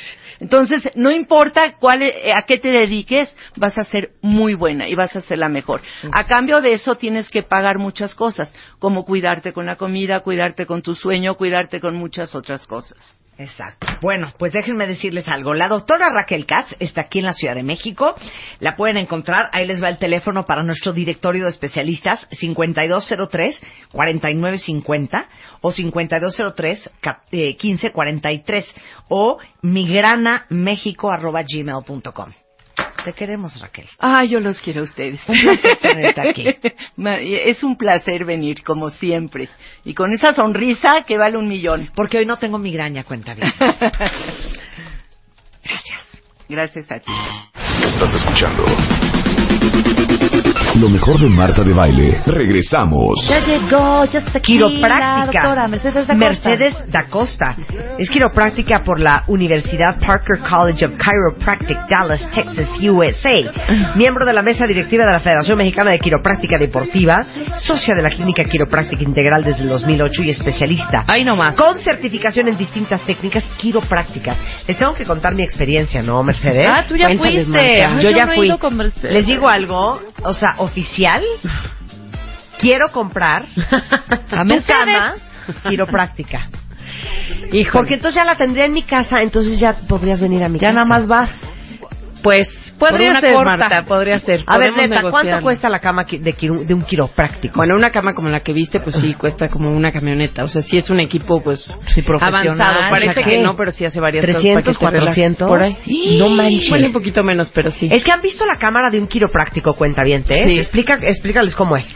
Lo que pasa es que, la que te- las que tenemos son unas camas que están primero paradas, entonces Ajá. tú te, digamos, te recargas en ella y te va acostando lentamente. y No, te pegas pone- la nariz junto a la cama como si te estuvieras pegando a una pared. Exacto, ¿no? exacto, y tiene agujeros para que respires y todo, y te Como va una de acostando masaje solita. más o menos. No, no. Hace cuenta que está Pero parada. Ah, está parada. Parada, parada. Entonces tú pones la cara, Así te Exacto. pega. pe- te pegas, ¿no? Tu parada, Exacto. derecha. Ajá. Y en eso Mercedes, Yo la activo y entonces se acuesta. ¡Wow! la cama se te acuesta y tú te acuestas Pero tú junto contigo, contigo. así. ¿Y por qué es así? ¿Por qué no puede uno tener la cama horizontal y llegar y Sí se puede. Sí. Lo que pasa es que es un lujo. ¿Por qué? Porque cuando yo te acuesto, así Sí. tú no haces ningún esfuerzo, yo tengo mucha mayor información de cómo estabas parada, cuáles son tu- tus tensiones musculares. O sea, como que no alteras nada antes de acostarte. Entonces a mí me da información más eh, precisa. ¿Ya ven? Bueno, les puedo hacer una pregunta a todos ustedes, cuentavientes. Me pueden mandar por Facebook o Twitter. ¿Cuántas horas calculan ustedes que están sentados? No, sí está cañón. O sea, sentados en una silla, sentados porque están manejando, sentados porque van en el metro o en un microbús o en un camión, sentados Viendo la tele. viendo la, la tele, tele, sentados O en la cama. en la cama. en la cama. Porque estar sentado es como el cigarrito de la nueva era. Exactamente, según Harvard, actualmente se ha vuelto como el vicio del siglo. Y entonces, así como ahora hablan tanto de todos los daños que ha tenido, este, que estaba de moda fumar y que era hasta, hasta in Chic. fumar, Ajá, exacto. chic. ¿Qué todos los daños que se fueron dando cuenta que iban pasando. Pues el estar sentado se ha vuelto una epidemia, porque cada vez lo hacemos más y pasa una cosa muy chistosa. Los gadgets, como hacen que vueles a muchos más lugares y estés en otros lados, tú te sientes más activo y realmente no te estás moviendo a ningún lado. Entonces te hace como un efecto psicológico de querer estar en donde estás porque tu mente está completamente movida y tú estás completamente estático. No es que me acabo de asustar ahorita de No. estar sumando las cuentas, ¿eh? No, espérate. Espérate, espera, aguanta. A ver. que se me va a olvidar. A ver. Me despierto a las siete y media. ¿Qué? Me meteré media hora parada. Una horita. Siete y media. De nueve y media a Diez. diez, once, doce, una. ¿Cuánto van? Tres horas y medias. Me vuelvo a trepar al coche. Ajá. Una hora, échale. Ajá. Voy a comer. Échale dos horas. Sí. Me regreso. Cinco y media. En coche. Siete. Ajá. Ajá. Seguimos Siete sentadas trabajando. Ujú. Siete y media. Ajá. ¿Dos horas? ¿Sí? Me regreso coche otra vez. Media hora. Diez. Ajá. Llego a mi casa a cenar sentada Ujú. Diez. Once. Y me tiro en la cama. Échate esa, Sí, hija. sí. Y duermes que ocho horas. Siete o sea, horas. pasas Siete. Pasas No pues, es como posible. 17 horas, 18 horas. O sea, me acabo de asustar Sentada. cañón. Sí, y si cuentan al revés, como cuánto tiempo están parados, o sea, es muy poquito tiempo el que estamos Nada. parados. Y una de las cosas que también está asustando es que mucha gente me dice, no, pero yo me levanto y hago tres horas y entreno para tria- triatlón y carreras y todo. Han descubierto que eso no suple el estar tanto tiempo sentado. Pues ya me voy a parar ahorita. Sí, yo también. Vamos a hacer programa parada. programa parada. O sea, la única forma de estar, este, de que el estar sentado no te afecte, y esto está comprobado Ajá. a nivel científico, es estar parado. Wow. Qué ciencia, a ver, ¿verdad? no, bueno, es que espérense. Pues sí. Nada más les vamos a decir hoy 10 de los miles de daños que genera estar sentado. No, bueno. Sí, Pero es un pequeño ¿qué? ejemplo. Neta, ¿tú crees que, por ejemplo, nosotros hacemos este programa tres horas? Ujú, Estoy sentada tres horas. Ujú. Y ya te de echaste hacer el una, pero ya parada. traes una. No, pero por ejemplo, en el corte, pararse tantito, pararse Ok. aunque sea un Pues sí. minuto. No, o ya sea, me voy a parar. no pueden cambiar todos Voy a los hacer el trabajos. programa para, a ver. Ay, pero es que necesito que me sobes la espalda.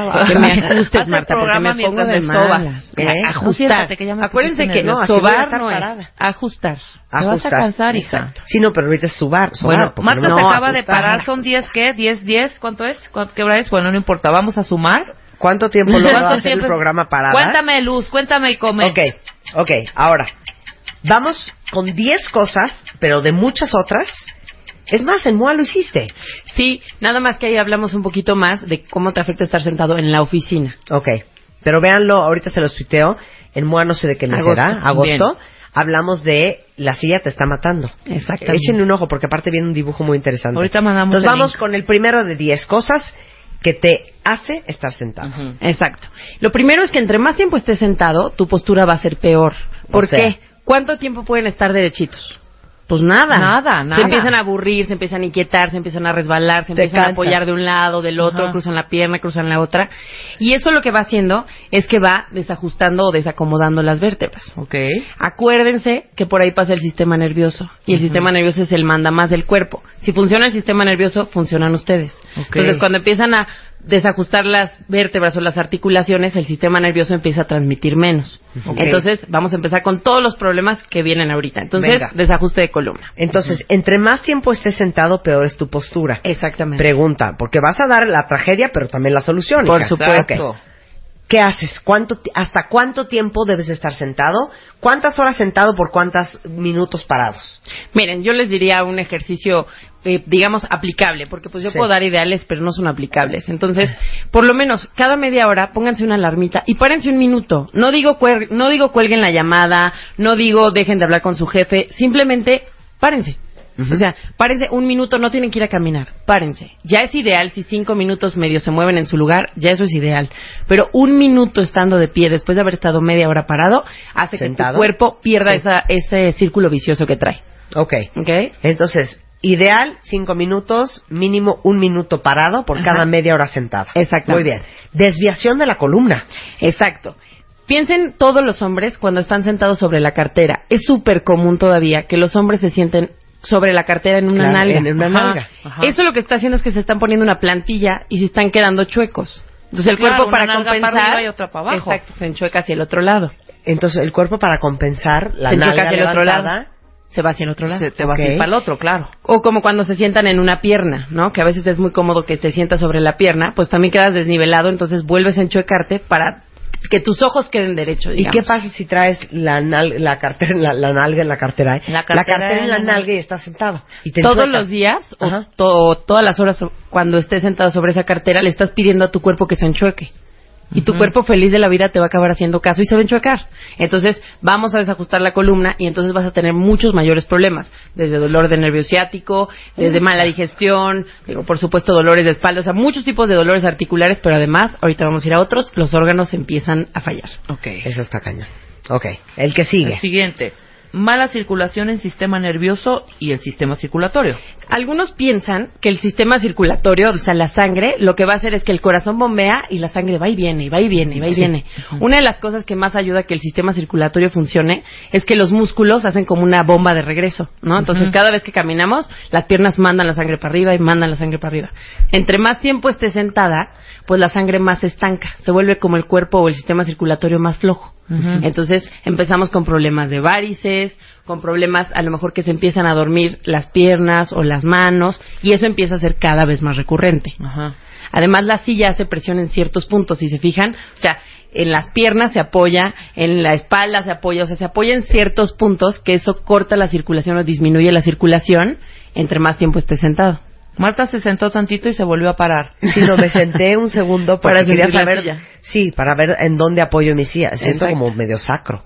No, sacro no. Ahorita vamos ¿Cómo para no? allá. Ok. Muy bien. Pero además de todo, una de las cosas importantes es que cuando se han sentado mal, ¿se les ha dormido la pierna alguna vez? siempre, Sí. a mí siempre. Ahí, ¿qué hicieron? Y cortaron, cortaron por unos minutos la circulación de la transmisión del nervio y entonces se empieza a sentir diferente. Entre más tiempo lo hagan, más permanente es el daño. Si se sentaron un rato y se despertó a los dos minutos, no pasa absolutamente nada, ya se despertó. Pero los nervios siempre van acompañados del paquete neurovascular, que es la parte sanguínea. Entonces, si se duerme la pierna, la sangre también afecta, aunque lo que se siente es el nervio. Ok, Claro, ya. Ajá. Perfecto. Bien. A ver, ¿dolor de cuello? El cuello. Es rarísimo que te sientes a no hacer nada. O sea, generalmente te sientas o a ver el celular, o a ver la tele, o la computadora, o hablar por teléfono, o lo que sea. Pero siempre se sienta a tejer, te sientas para hacer algo.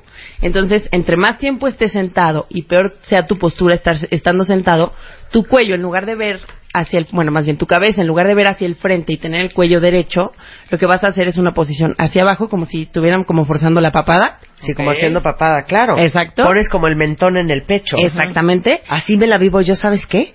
En la cama con el celular y el iPad. y por eso tu cuello te da guerra. Ajá. Entonces tú lo estás causando solita. Entonces, ¿qué quieres? ¿Que me levante y me pare a leer? ponte el por Es lo que menos nadie hizo derecha, la cama. Bueno, te voy a dar dos malas noticias. La cama no es para sentarse. No fue diseñada de esa forma. Estoy de acuerdo Y la segunda es que la tecnología no fue hecha para beneficiar las posturas de la gente. Fue hecha para beneficiar a los quiroprácticos y que tuviéramos más pacientes. O sea, en ningún momento está hecho para la ergonomía Wow. del cuerpo. Ay, aunque mi cama esté en puro y se levanta. No, Te ¿Como de prometo hospital? que no. Te ¿Como de prometo que no. ¿No? No. No. Siempre que tu cabeza esté viendo hacia abajo, tu cuello está sufriendo y eso puede hacer que cualquier parte de tu cuerpo sufra. Oye, nada más dime Claro, algo pero es que rápido. espérate un segundo. ¿Qué? El problema es el siguiente. Que aunque uno esté parada, mira, les voy a hacer la prueba ahorita. Ustedes no me van a ver, cuentavientes, pero agarren su celular. Cuando uno está parado, Y habla. ¿no? Estás viendo tu celular y estás así. Con la papada ¿Ves? para abajo. Otra claro. vez estás con la papada para abajo. hacia abajo, exactamente. Entonces que me pongo el celular aquí. Exactamente. enfrente. El problema es que se te van a cansar los brazos, se te van a Sí. cansar los brazos. Claro. Pero lo ideal es eso. Sí, verlo de frente. O sea, si quieres que no te lastimes, lo ideal es levantar un poquito el celular. Oye, además me voy a quitar, me voy a saltar tantito. Ahorita que estabas diciendo de la cama, ¿con almohada o sin almohada, hija? Porque yo traigo un rollo con las almohadas. No hay que me, acomode. Mira, Es un generalmente de todo, cada, cada almohada. cuando no te acomoda ninguna almohada es que tu cuello no está bien entonces nada le va a acomodar. Pero lo ideal es tener una almohada que no sea muy alta, que rellene el espacio del cuello. Ok. Para que así la posición que tú tendrías estando parada, que es el cuello alineado, si lo ves de, si te ven de perfil o de frente, Ajá. así debería de ser, nada más con un relleno de almohada. O sea, que le dé soporte al cuello y que la cabeza caiga suavemente, nunca que esté levantada. Nunca sí. Vamos con La pelvis. La pelvis. ¿Te da ciática? A ver, ahí les va. A ver. ¿Saben dónde está la pelvis? Pues es esto. Son ¿no? dos, exacto. los huesitos de la cadera. dos. Los huesitos de la cadera, pero son como unas mariposas que le dan la vuelta a todo el cuerpo. O sea, pasan por la ingle, por las nalgas Ajá. y llegan hasta donde le llamamos la cadera, ¿no? Entonces, cuando nos sentamos, donde hacemos el peso es ahí. Y por ahí pasan todos los nervios hacia las piernas. Sí. Entonces, si nos sentamos mal, si nos sentamos lastimando la pelvis o estamos demasiado tiempo sentados y la pelvis no tiene buen movimiento, lo que irrita es esa articulación y los nervios que van a las piernas, O sea, te duelen las especialmente el piernas. ciático. Ajá. El nervio ciático es como del ancho de una manguera, o sea, es muy ancho y es muy fácil irritarlo. Dicen que el dolor Ajá. es espantoso. Es que, acuérdate, el nervio transmite sensaciones, de las más lindas a las más feas. Entonces, si está lastimado, puede transmitir tu peor pesadilla y no quitarse. Claro. Entonces, hay que liberarlo para que, se li- para que baje la inflamación, se quite la irritación y se quite el dolor. Muy bien. ¿Ok? Muy bien, Mercedes. Muy bien. Ahora vamos con Vamos. sentarnos resbalados sobre la silla. O sea, ya saben, como las nalgas para adelante. Exacto, completamente hacia adelante. El peso va a recaer sobre el coxis. El Claro. coxis es la colita de la columna y son huesitos muy chiquitos.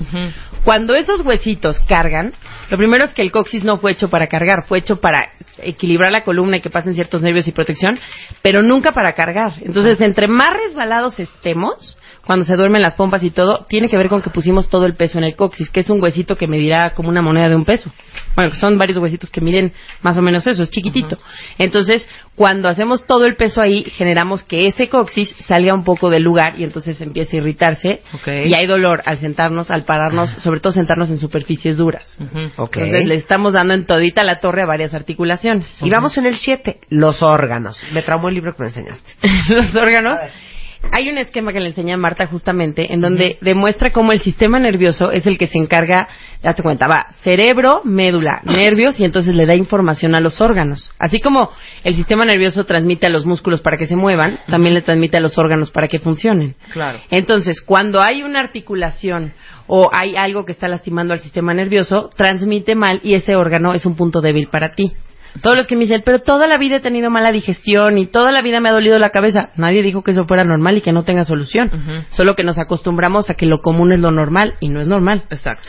Entonces, cuando hacemos una mala posición, tienes varias razones, pa- perdón, cuando estamos mucho tiempo sentados, tienes varias razones para que los órganos no funcionen. La primera es el sistema nervioso lastimado, ¿no? Que es lo que hablábamos. Se desajusta, lastima el sistema nervioso y los órganos bajan su función. Ajá. La siguiente es que el estar tanto tiempo sentados ha demostrado la Organización Mundial de la Salud que genera inflamación en el cuerpo. Entre más inflamación, les tengo una pésima noticia, más posibilidades de cáncer. Este, Cállate. Mercedes. Sí, ¿Cómo? eso es traumante. ¿Cómo? Eh, por eso se ha vuelto tan rudo el estar sentado, porque bueno, los dolores y todo como sea, igual y puedes vivir, pero ha generado inflamación en el cuerpo el que no nos movamos. Ok, claro. Entonces, claro. esa es otra de las razones. Cuando también, no, alguna vez les han dicho, oye, si quieres tener buena digestión, camina o haz ejercicio. Bueno, cuando tú te mueves, tu intestino se mueve, los órganos se mueven, los órganos se activan. Entonces, es lo mismo. Mantente sin moverte y vas a ver cómo los órganos bajan de actividad. Ok. Otra claro, parte- viene la colitis Exacto. un buen de cosas. Exacto. Súper importante. Alguna vez, por ejemplo, la posición que hablábamos del celular, ¿no? Que generalmente es que apoyas el celular en la panza, Ajá. bajas la cabeza y entonces te empiezas a encorvar. Sí. Ahí hay algo que se llama plexo solar, que es una parte del sistema nervioso. Cuando esa parte tú la estás bloqueando, la estás apretando, Ajá. Todo tu, tu estado de ánimo baja. Se ha demostrado que los niños ahora tienen mayor depresión y los adultos también por ese tipo de postura. La postura. Entonces ya no es nada más se ve fea la postura, es que realmente está afectando. Si ustedes vieron en la historia clínica cuántas personas toman este antidepresivos, tranquilizantes, pastillas para dormir, se ha vuelto de veras algo muy este El delicado. 90% de mis amigos. Está grueso, pero Sí. eso no es lo normal. O sea, Claro. nosotros no es que no durmamos porque te falte la pastilla para dormir, es que algo está pasando. Ajá. ¿Ok? Entonces, el estar sentado está afectando muchísimo esa parte. Ok, vamos con... ¿Dónde vamos? ¿Presión en las rodillas? Eh, vamos con los problemas de infertilidad Ah, o dificultad en el parto. A ver. Hay algo que actualmente se le llama una pelvis sedentaria. La pelvis son dos huesos que se unen en el pubis y que articulan en el sacro, que es la columna, ¿no? Entonces, cuando estamos mucho tiempo sentados, hazte cuenta que se le olvidara cómo moverse. Y entonces decide que pues es una pelvis que no se mueve mayormente. Si tu cuerpo se embarazara, no podrías tener un parto. Entonces hay casos de infertilidad que no solamente es porque algún nervio no le transmite bien al útero, al endometrio, lo que sea, sino que puede ser que como no podrían hacer, tu cuerpo no permite que te embaraces. Y eso es un caso bastante común. ¿De veras? De verdad. O también que como la pelvis se queda trabada, en el momento del parto sea un problemón y que la mujer no pueda tener un parto vaginal y tenga que ser una cesárea porque la pelvis no cede. Y eso lo vamos causando. Bueno, Hace te voy a decir una cosa. Mi primer parto, yo les he contado, cuentavientes, duró 36 horas. Híjole. Y la niña nunca bajó. Porque mi ¿Pero qué, pelvis era muy corta, angosta, pero no sé si era angosta o si estaba entumecida. A lo mejor no, a lo mejor no tenía el movimiento Exacto. ideal. Puede No. ser. Ay, Dios Pues es mío. que ya me imagino el tamaño bueno, de tu ahora sí vamos. Sí, mi pelvis pequeña. Presión de las rodillas. Las rodillas están hechas Uh. para extenderse y para doblarse. Entonces, cuando están demasiado extendidas, tienen tensión. Cuando están demasiado dobladas, tienen tensión. La posición ideal es semiflexionada. Ajá. Pero lo mejor que le puedes hacer es estarla estirando, doblando, estirando, doblando. Entonces, al estar mucho tiempo sentado, todas esas horas que ya sumaron, que están sentados, imagínense que las rodillas no tienen movimiento. Entonces, Claro. bien dicen que lo que no se usa se atrofia. Pues exactamente, las rodillas y los músculos empiezan a perder esa función o esa Ay, oye, memoria de y mis cómo gordos moverse. taxistas, Es mis rudísimo, gordos ¿eh? traileros, Es, es rudicísimo como y el mis gordos sufre. de los microbuses, Sí, o sea, es los choferes, muy fuerte. han de parecer y las y las Cañón choferas. Y te voy a decir, un- el transporte público, perdón que los ventané, pero sufre muchísimo de circulación sanguínea y muchos sufren, por supuesto que no es todos, pero hasta problemas de este disfunción eréctil, porque tanto tiempo sentados lastima muchísimo el sacro en los hombres y con la circulación tiene uno de los problemas más grandes de disfunción eréctil. Dios mío. No, Ahora, sí, es un tema serio. Por último, poco calcio en los huesos y pérdida de masa muscular te provoca estar sentado demasiado. Exacto.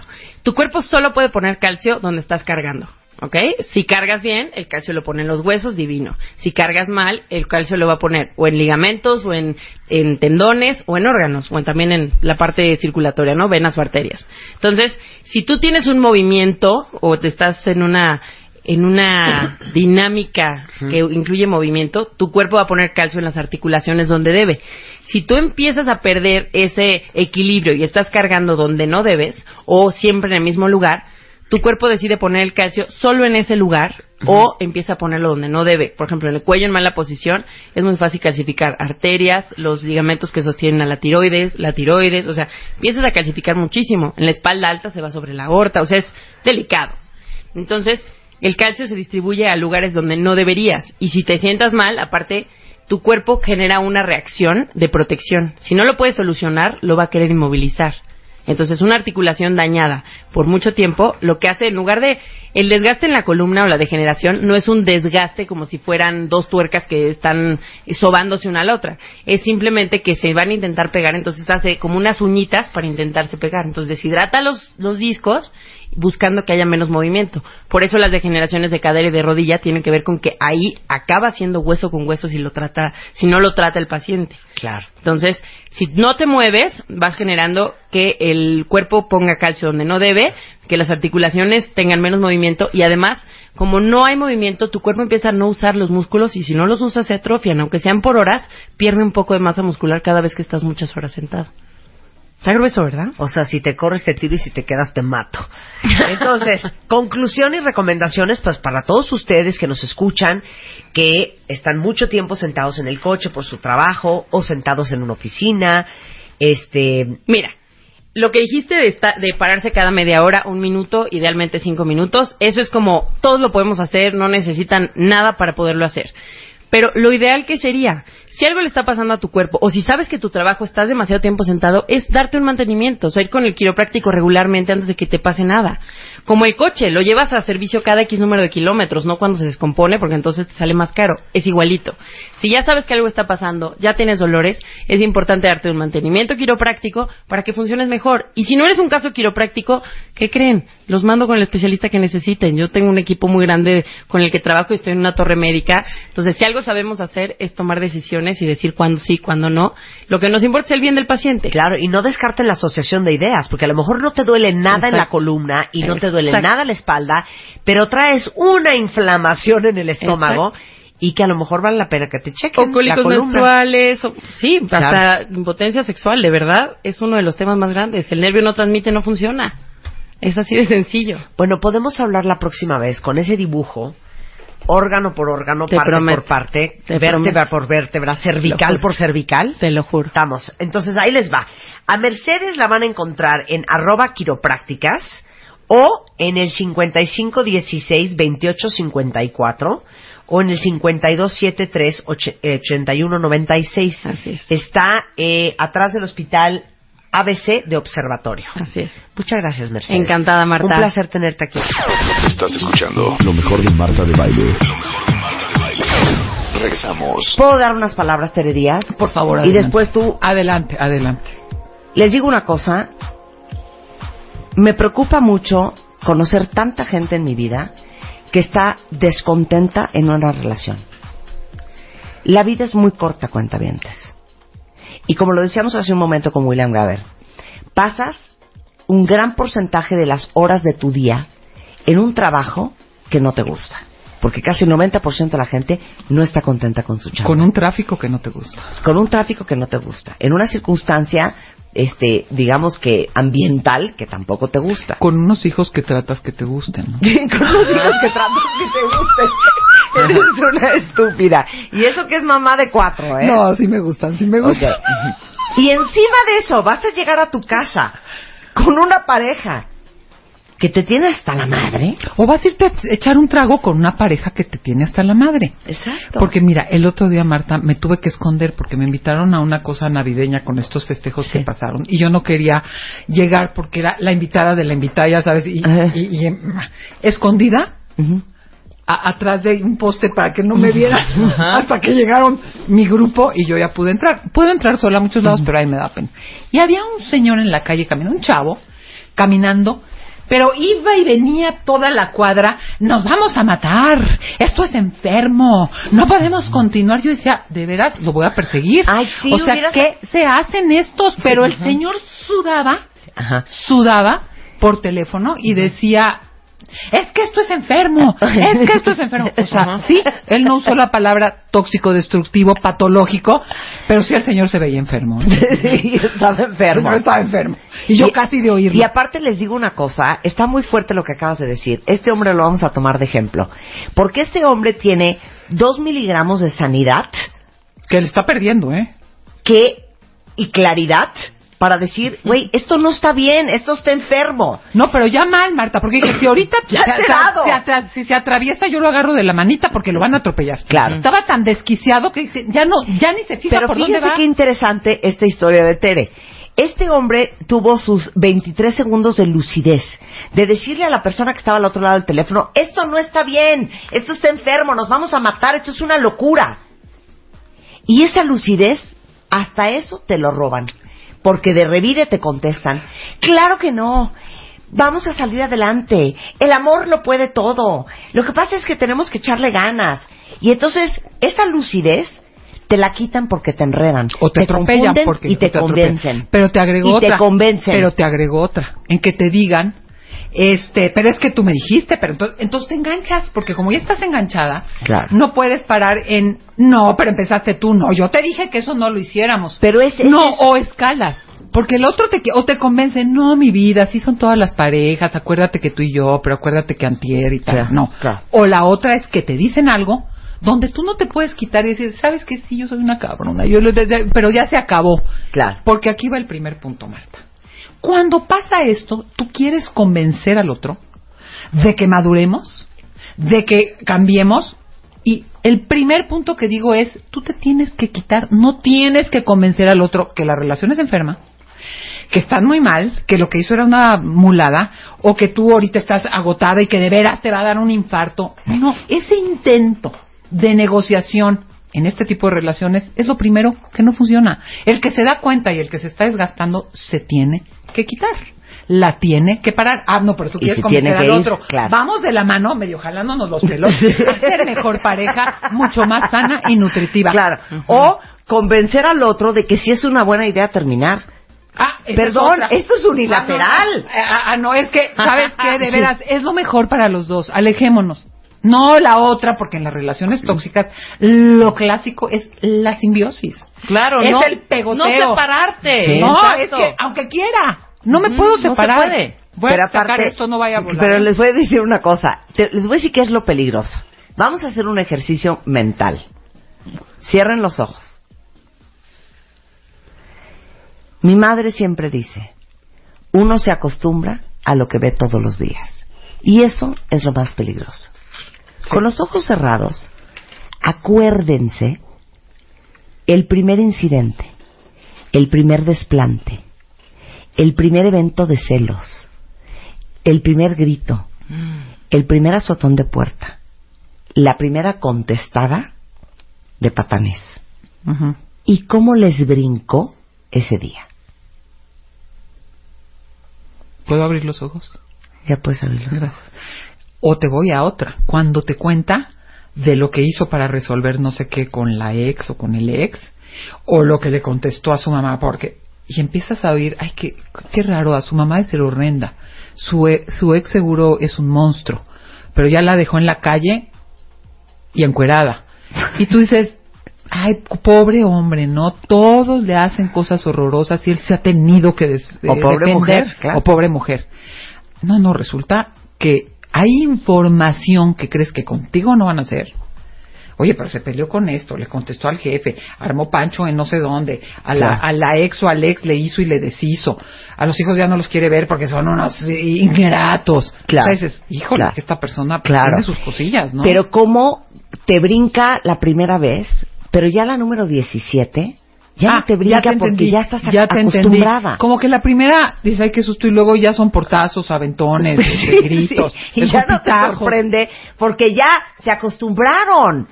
Miren, mi relación más corta, yo me acuerdo que de novios, agarró, se le cerró un taxi, él se le cerró al taxi de regreso, se bajó del coche y empezó a patear la puerta del taxi. No, bueno, no, no, no. Yo me acuerdo que ese evento a mí ¿Y tú me dio muchísima impresión. fuiste, no? Me dio muchísima impresión.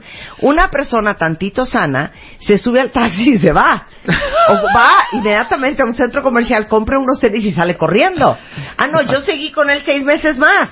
Ay, es que ¿por qué somos ¿Me entiendes? Entonces, las señales de alerta que viste en un principio, que no ¿eh? quisiste ver, al, al- después ya ni las ves porque ya te acostumbraste. Oh, Que eso tiene un nombre, Por eso, Marta. pero por- tiene un nombre que se a ti llama... te tronó. ¿Sí? ¿Qué? O sea, ¿Él? a ti, no, no, no, no, no. Sí. O sea, tú en el momento, él fue muy, era muy agresivo a lo externo hasta que ya pasó contigo. Sí, claro, Totalmente. hasta que ya pasó conmigo. Claro. Y vas a pues, decir, Es que fíjate que se me olvidan los nombres técnicos. Ah, cómo me gustan los, las personas que son como libro abierto, que todos saben.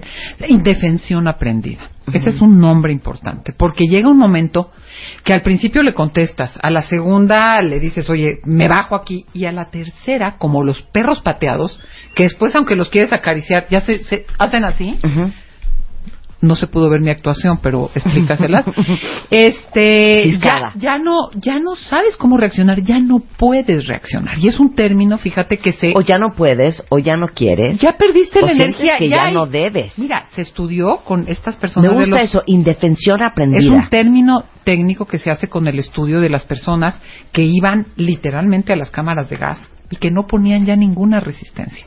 O sea, ya hay un hay un sometimiento mental, ya ni siquiera necesariamente físico, donde ya te van a hacer y te van a decir y pues ya te pones que dices contesta, quítate, llora, pide ayuda, ya es indefensión aprendida, ya me quedo medio pasmado y ya no reacciono.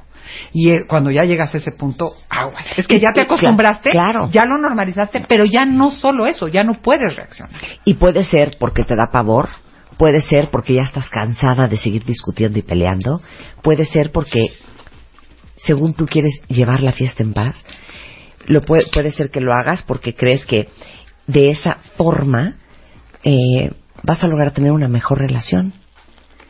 O por todas las anteriores. No, y esa idea de eh, no hagamos más olas, al- alguien tiene que caber la cordura. no hagamos más solas. hijo. Yo no doy crédito lo de voy a llevar la fiesta en paz. Sí, No. sí. En alguien tiene que caber la cordura, la locura ya, ¿me Claro, entiendes? claro. Y ya se llega a la locura. Claro.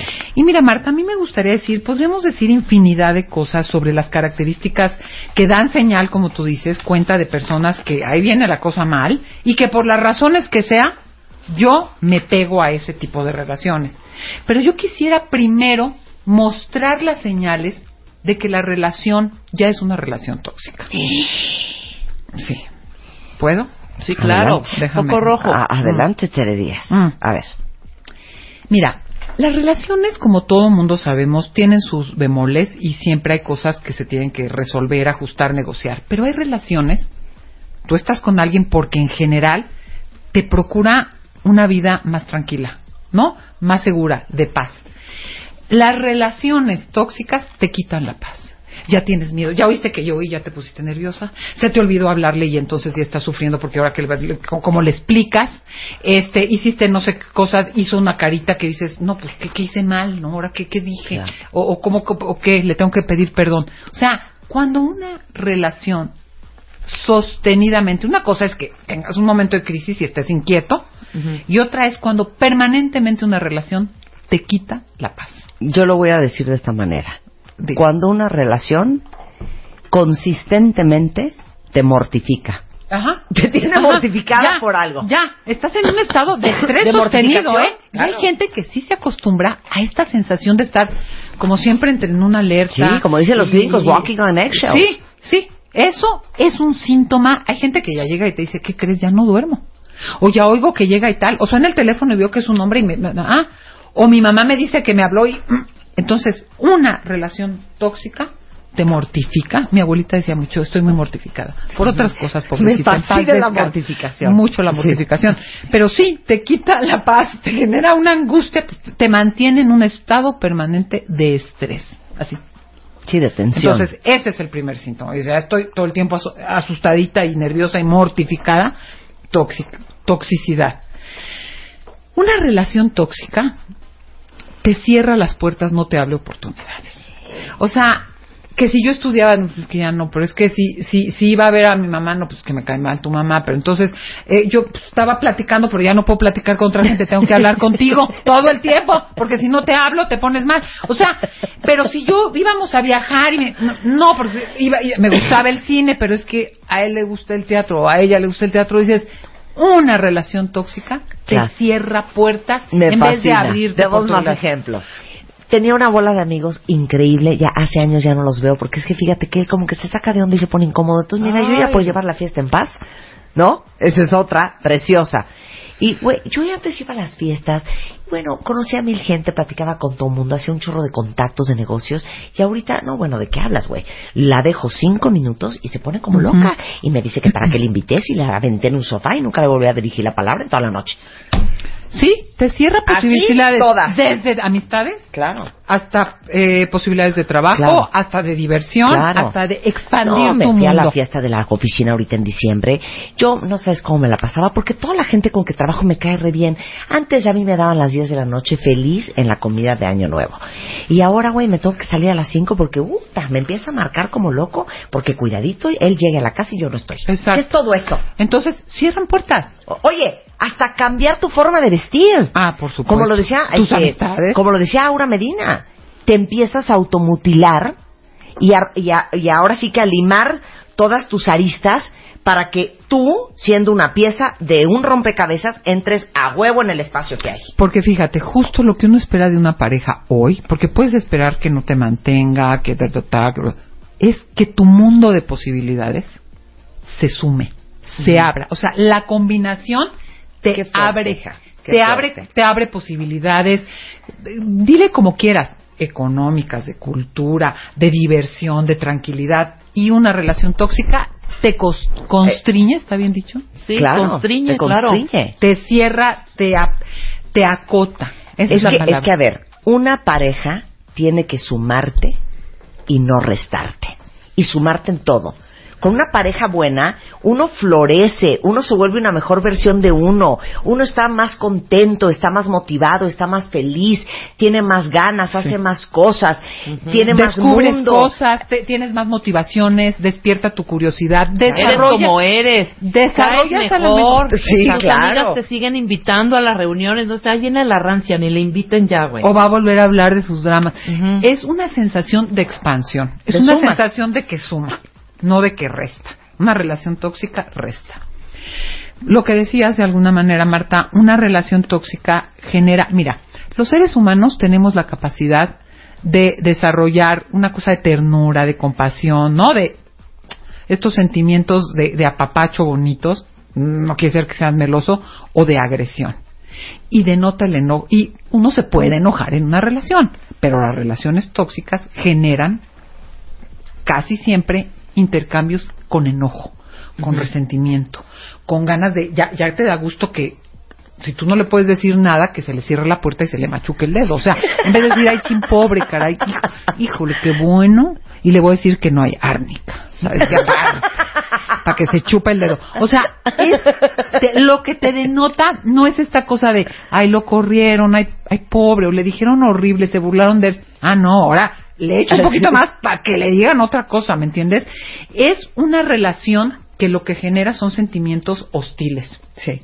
de agresión, de resentimiento, de ataque, si no es que franca violencia, ¿eh? Bueno. Pero esto de que me da ternurita, y qué lindo que, ay, no me regaló flores porque la cortó allá, de seguro era la que no sé qué, o sea, ya no le puedes ver nada que te genere un sentimiento, no porque todo el de tiempo en una de relación, compasión, de Exacto. misericordia, Sí. de, de mi de vida, contentito, de, sí. ay pobre, pobre Sí. en el buen sentido de compasión. La palabra es Claro. compasión, que no es lástima, ¿eh? hay que hacer esa claro. distinción. Como de empatía a lo que le pasa. No, genera intercambios agresivos, violentos, lastimosos, resentidos, envidiosos, de, de chingar. De ¿Me chingar. De chingar. Entonces, Y les digo una cosa, que eh, esta, esta variable tú me la vas a entender perfecto y le hemos comentado varias veces, cuentavientes. ¿Quién de ustedes ha estado en una relación en donde, comillas, comillas, aman a la persona, pero en el fondo les cae La fatal? odia. Sí, sí, Claro. Que la amas y te mueres, pero te cae en la punta del hígado. pero Marta, fíjate, ¿cuál es el amor? ¿Es apego o es amor? Sí, más bien, es una ¿Quieres estar- adicción o, este, encula, ya sabes qué. Esa es más bien, porque no es Esa amor, es. hija, porque si no, y no que en odiaría. realidad, porque en el fondo te cae, Te cae en fatal. las patas. Sí, todo lo que hace ya, sus, sus chistes no te dan risa. Cuando come, eh, mastica de una manera que tú Se lava los dientes y quieres vomitar. eh, la combinación es mala sí. Y, y el pelo le quedó chuequito. Entonces, o sea, ya todo es mal y sus amigos te caen pésimo y su trabajo es de hueva. O sea, realmente ya mm, no hay una Sí. cosa ni de admiración. ¿eh? Sí. Eh, otra, te resta madurez. Uno se siente de pronto adulto y te ves haciendo, pataleando, ¿no? Zapateando y diciendo cosas que no. O sea, es como, es una relación buena, nutricia, que alimenta, aporta madurez. ¿Y qué es madurez? No es hablar así de serio, sino es un equilibrio interno, una capacidad de posponer la frustración, un manejo de los sentimientos, hacerte cargo de la propia vida, eh, poder tolerar los malestares. Ah, no. Sentirte emocionalmente estable, Ajá. en control de tus emociones. Como con un intercambio mente, afectividad, Sí. tomar decisiones, no, no, impulsividades, ver, pero eh, eh, píntanos- pataleo. Píntanos el pataleo. el Pataleo, empujones. Pues qué bueno te caíste, pues qué bueno. Ay, tu mamá, es que ya, o sea, ya es hacer berrinte, pues tú también. No, pues ve, ve- ve nomás cómo te viste. O sea, empiezas a hacer cosas que te, re- de- que te infantilizan, que te restan madurez. O sea, ¿qué es lo propio de una gente inmadura? Pues que no sabe tolerar las frustraciones, que no sabe equilibrar, tomar decisiones racionales, escuchar los sentimientos, posponer las, las No. impulsividades. Empiezas a actuar como un niño que, que luego te das vergüenza, ¿no? Ahí me tienes contestando. Me encanta lo Este, que acabas de decir, Tere. Te resta ¿Te suma madu- madurez Una relación o te resta madurez? El otro día estaba hablando con una chava cuentavientes que me estaba contando que llevaba seis años casada y le estaba yo interrogando sobre su matrimonio hasta que por fin me empezó a decir que la verdad es que ha sido bien difícil y me dice, no, y la verdad es que yo, hija, hasta me le he hincado para que no me deje. ¿Qué? Ese es un acto súper infantil. Ándale, ahí te lo pido. ¿Qué Te lo hago? pido, Hago no lo te que me vayas. pidas. Hago Como lo si que uno me fuera pidas. una niña de cinco años Sí. desvalida, ¿no? Sí. Ese tipo de cosas. Todos los momentos en que, piénsenlo así, nos bajamos del coche, fuimos a espiar al fulano, agarramos el celular para ver si nos estaba pintando el cuerno, los gritos, una encerrada en el baño llorando. Critico como niña de, de- de- de- Todas en esas el patio cosas de la escuela. absoluto descontrol no es de una persona madura. Y una pareja que te provoca eso no es una pareja sana. No, o sea, te resta madurez, te, aparte te nubla la cabeza. O sea, no puedes tomar ni decisiones racionales. Lo, está cañón lo que acabas de decir, hija. Entonces, ¿Sabes qué? Te admiro y te respeto. ay, qué bonito, gracias. No, de veras, hija. Es muy bonito. Es bien Ahorita que profundo lo que acabas de decir. Reyes. pues, Te resta no, madurez. Te quita madurez, te infantiliza y ahí vas para atrás. Y luego te das vergüenza, estás criticando, ya aburriste, hablando que tú misma dices, qué pena, ¿cómo dije eso? Sí, qué diciendo unas ridículo. locuras, unas necedades, unas... Ventilando No, cosas que te ventilan a ti. Igual, y no, de alguna manera también justificando, y dices, ¿qué Y pena ahí te que va. justifiqué Claro. todo? Y ya te- ahí te va otra. ¡Qué horror! Exhibiéndote en público. También. Exhibiéndote Claro. en público. Exacto. Ya sabes. Mira, a mí una vez me tomaron fotos, yo discutía en Ay, el teléfono no. y las fotos así. Yo dije, puta, no vuelvo a hablar No, con esa persona. exhibes en público con la gente. Y azotando delante en la de medio mesa mundo. de la boda con ocho desconocidos, todo el mundo se dio cuenta que tú estabas en el dime que te diré con Sí, el que fulano. uno se paró y se entonces que largó. te- No, Ay, no. pero, pero, Y se te largó y se tropezó. Claro. Porque ahí vas como caballo. Y entonces que él se volteó y te dijo, pues sabes qué, me voy a tomar dos más y si no quieres esperarte, pues entonces vete en Uber. Hasta te exhibes en público. No, y te volteas y se te atoró la bufanda, entonces ahí viene el jaloteón del cuello porque hiciste Claro. la pendejada. O sea, muy Claro, mal, haces esas claro, cosas. Claro, muy bien. Con esto hacemos una pausa. Te estoy llamando el día de hoy. Qué bonito. duro y qué fuerte para empezar el año esta conversación. Pero les digo una cosa, esta vida es una, es la única vida que van a tener. Y si ustedes no la componen y si ustedes no la mejoran, créanme, ¿eh? nadie, a nadie le interesa más que ustedes y nadie lo va a hacer por uno. Regresamos después del corte. Marta de baile W al aire. Ya volvemos. Cuentavientes, para todos los que están gran parte de su día pegados al Internet, que déjenme decirles que hay una encuesta del INEGI que dice que el 91% de los mexicanos usan el Internet siete días de siete a la semana. Eh, estamos claros que más que un lujo, de veras ya es una necesidad desde el trabajo o buscar información, hasta comprar, para comprar boletos de avión o ver alguna serie. Y para los que están adictos a estar conectados, saben que traemos una super promoción con Easy, que básicamente ahora 20 megas les va a costar menos. Y aparte les van a dar llamadas ilimitadas a números fijos y celulares, más 20 megas de internet, todo por solamente 420 pesos al mes. Ahí les va el teléfono de Easy, es 01800 124 mil o entren a easy.mx. Cero. No. Siete. Marta de baile en W 96.9 al aire. Estamos de regreso en W Radio con Tere Díaz, hablando sobre lo importante que es tener buenas relaciones y decirle adiós a las relaciones tóxicas. Y nos está dando una lista de los síntomas y las características de las relaciones tóxicas, que nada más te quiero decir que qué bonita ofrenda navideña le trajiste a los cuentavientes, porque la mitad del Twitter y del Facebook se están arrancando a los Para arrancar el año, ¿no? Porque ya si vamos a hacer propósitos tarados, Sí. mejor hay que pensar, porque esto te voy a decir una cosa, Marta, no es de un día para otro. No, yo ya mañana no le vuelvo a hablar. No. Ya traes un rollo sostenido, intrincado, que requieres hacer un destejido. No, porque eso de no te vuelvo a hablar, en la noche ya te estás picando los ojos, te echaste estragos y ya le hablaste y le volviste a decir lo mismo o promesas estúpidas. Entonces, los verdaderos cambios son procesos, no son de ya no le voy a hablar, amárrenme. No. ¿Sabes qué? ¿Cómo me tejí en este tipo de dinámicas que las tengo que destejer? Dos cosas más que producen las relaciones tóxicas. Uno, por supuesto, ya son malestares físicos, pero ya te duele la panza, pero ya te torciste de acá atrás porque la lumbar se te, quién sabe qué, pero eh, no puedes dormir.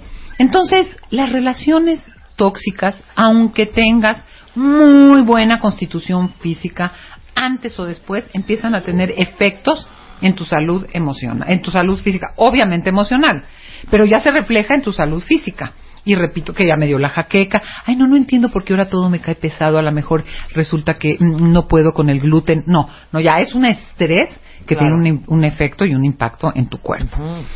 Y lo otro que decíamos que va un poco de la mano de indefensión aprendida es como una sensación de no poder proyectar a futuro. O sea, ya no te da ilusión planear, ya no tienes la motivación para hacer tal y cual cosa, ya los planes como que los ves nublados, sientes que no se puede.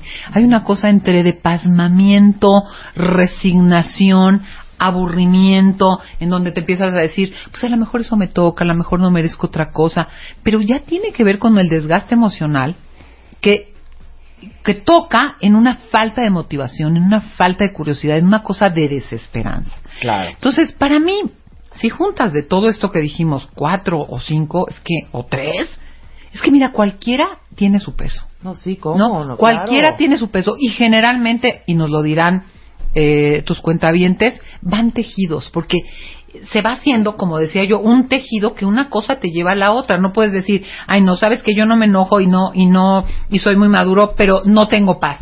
Sí, no, bueno. Claro, van- va junto se van- con pegado. Ahora, ahora. Ahora sí saca el machete. Acabo de leer un tweet que me tiene muy nerviosa. Dice una cuenta Tere, este tipo de relaciones que estás describiendo, porque me imagino que te describieron la tuya al pie de la letra, mana, se pueden componer. Híjole, ve- ve- very difficult. Mira, cuando hay, es como cuando juegas un deporte y que les informo a todos que lo mío, lo mío es estar acostada en posición horizontal. Pero cuando juegas un deporte y que le pegas mal a la raqueta o que tienes el swing chiquito. ¿Cómo te tarda algo que vienes haciendo de manera natural cambiar una postura, Sí. una serie de cosas? Yo diría que se requiere de un trabajo de los dos. Imagínate lo que decíamos, si hay una cosa en donde tú quieres cambiar al otro, ya empezamos mal. Si tú cambias y tú genuinamente te pones el límite, que sería lo primero decir, a ver, yo me pongo un límite y o me retiro o hago algo diferente, pero de esto coach de cabecera, ¿eh? Porque es que o me quito y veo cómo me sostengo en la distancia o necesito un coach de cabecera. Porque si yo voy destejiendo y el otro o la otra se van acomodando a eso, puede ser que algo, pero algo en el tiempo cambie, dependiendo de el trabajo mutuo y personal. Yo digo que lo primero es detenerlo. ¿Cómo? Es toda una historia. Pero es difícil, sobre todo cuando ya llega a un punto de, re- de desgaste, cuando ya pasaste una línea y sobre todo, y esto hay que detectarlo, cuando el otro o tú mismo, pero vamos a pensar en el otro, tiene una estructura de carácter, una historia, una creencia de, de modos de, Sí. de- de ser. Pues que está dificilísimo cambiar. A ver, si las parejas llegan a terapia porque uno es ordenado y otro es desordenado, o porque uno es puntual y otro es impuntual, ¿tú cuándo me, cuándo has visto un impuntual? Le echará ganitas, le dicen cambien el reloj, pero que se haga puntual. O una gente puntual que le valga gorro llegar tarde, hay cosas que son difíciles Un codo, de cambiar. Un codo. Cámbialo. que se haga Está cañón. que, que, que, que diga no es, es que son cosas de mucha de estructura de carácter de personalidad ya no menciono cuando hay situaciones bien patológicas que muchas veces se dan, que van desde enfermedades mentales o trastornos no tratados, porque yo no voy a estigmatizar a nadie, pero si hay un trastorno, no, la persona va a meditar 18 horas al día y con eso se va a calmar. No, no, ya la primera que eh, prendiste la luz por algo, ya dio el grito. Los trastornos, cosas que predisponen a este tipo de relaciones. Claro. Trastornos de personalidad, enfermedades mentales que manejadas, oye, todo el mundo tenemos derecho a una vida digna, pero necesitas hacerte cargo, medicarte, ir a terapia y, y manejar estrategias. Dos, adicciones. Con una gente que está consumiendo lo que gustes, está dificilísimo ni entrar en razón. Luego, cuando se desintoxican, les dices algo y dicen, yo hice, yo dije, pero ni se acuerdan. Entonces, trastorno mental, adicciones y violencia. Que la violencia puede mezclar ¿no? Estas cosas del portón, el contestón, aventó Sí. el- la taza, dio el manotazo, le grita pendejo hasta al perro cuando se le atraviesa. Híjole, mano, dice, perdón, no sé si porque él se cree no sé quién o ella piensa que es Lady D en paz descanse, no sé. Pero los patrones de violencia, que pueden ir muy mezclados con abuso de sustancias y con pat- psicopatología, o con creencias, yo me lo merezco, este pinche güey que se cree que nació. O sea, esa gente que tiene estas creencias de privilegio y como yo puedo hago lo que se me da la gana, híjole, es un cambio cultural en esta cultura patriarcal que tenemos Claro. hombres y mujeres, Claro. que te diría son cosas de riesgo. Sí. Entonces, pueden cambiar, Marta, muy difícil, con mucho trabajo y con un auténtico tocar fondo. Claro, miren, yo les voy a poner esto gráficamente. Se los voy a mandar ahorita por Twitter.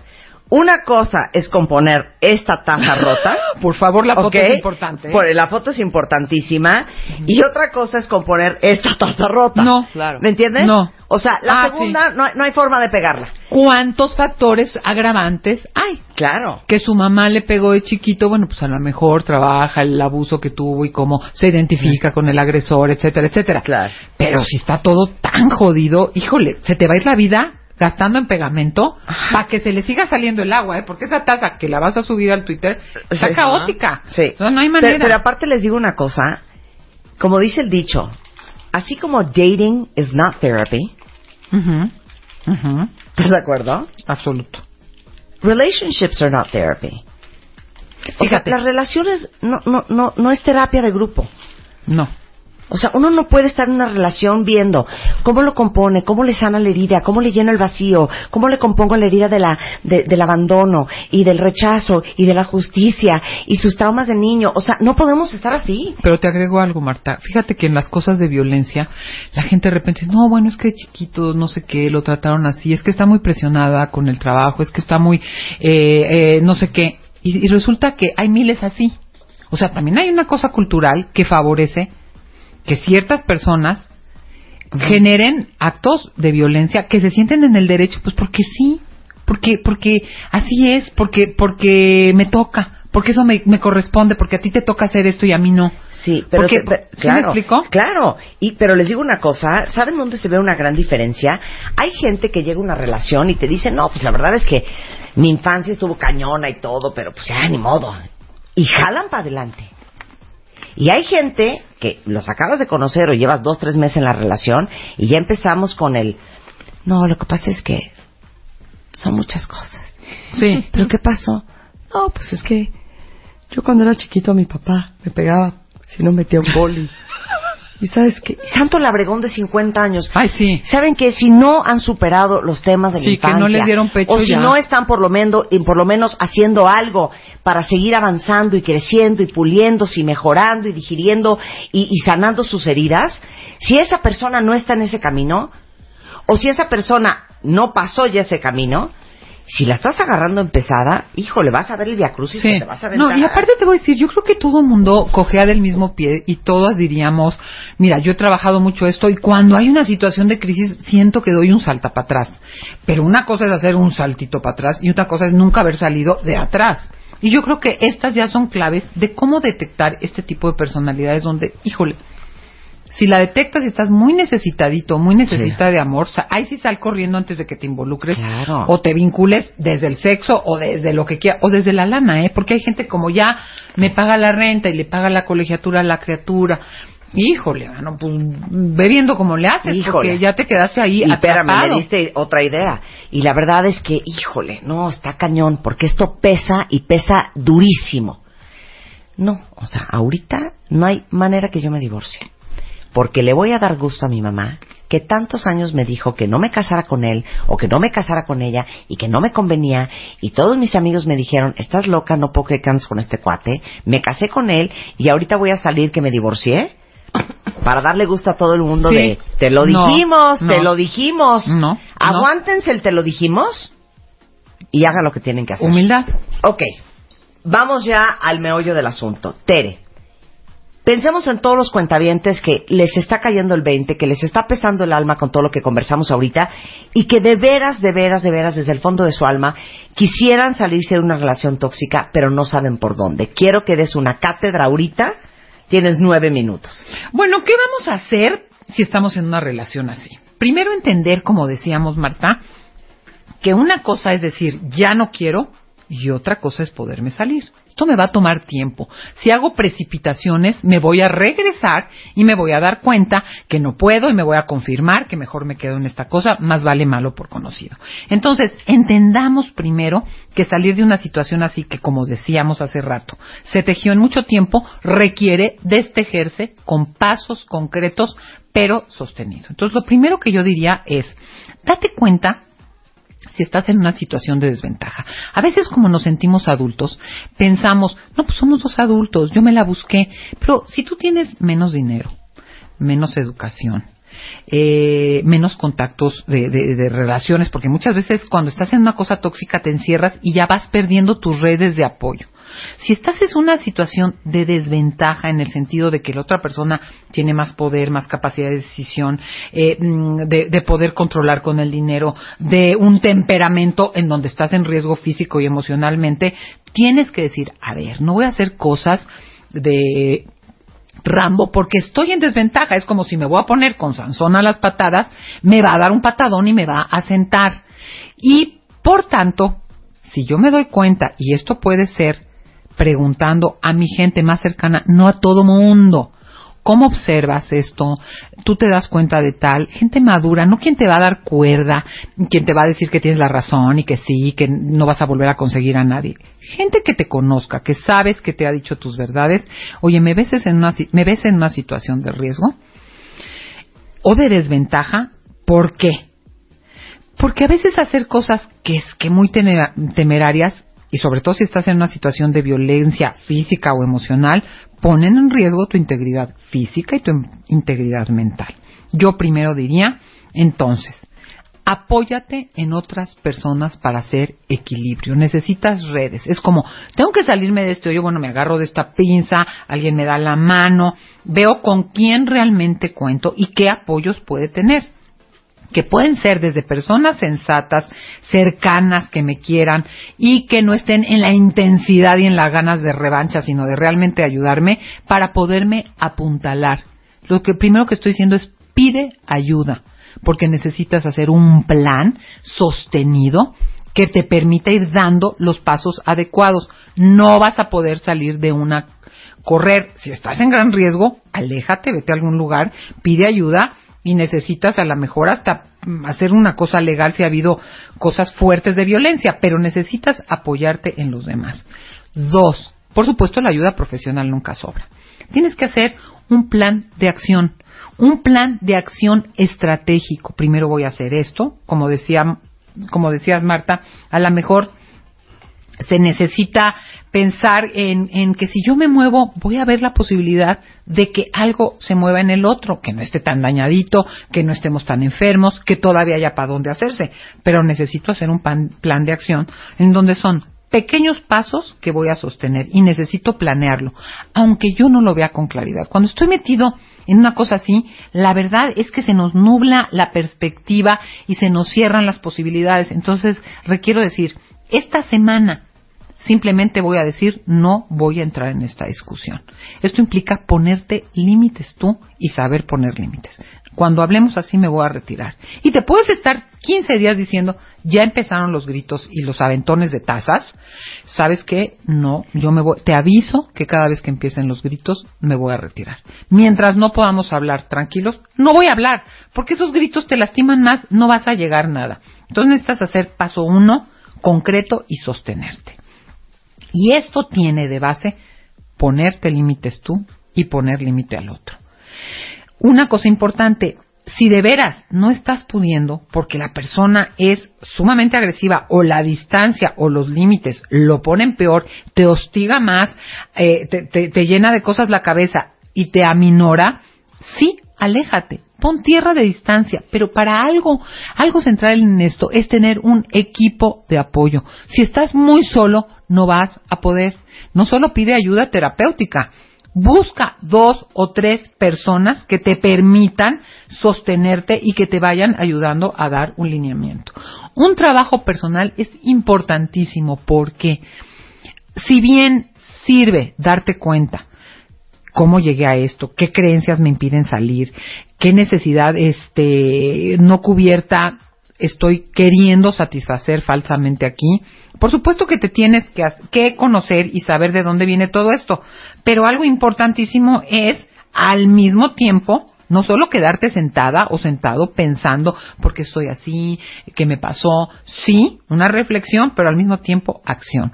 Aquí el binomio es reflexión, acción Tres, con un equipo de apoyo. Si no, no lo vas a poder hacer. Y hacer un plan estratégico que con el paso uno, paso dos, paso tres, vayas viendo los efectos que van teniendo en ti y en, en la relación tus acciones. ¿Por qué?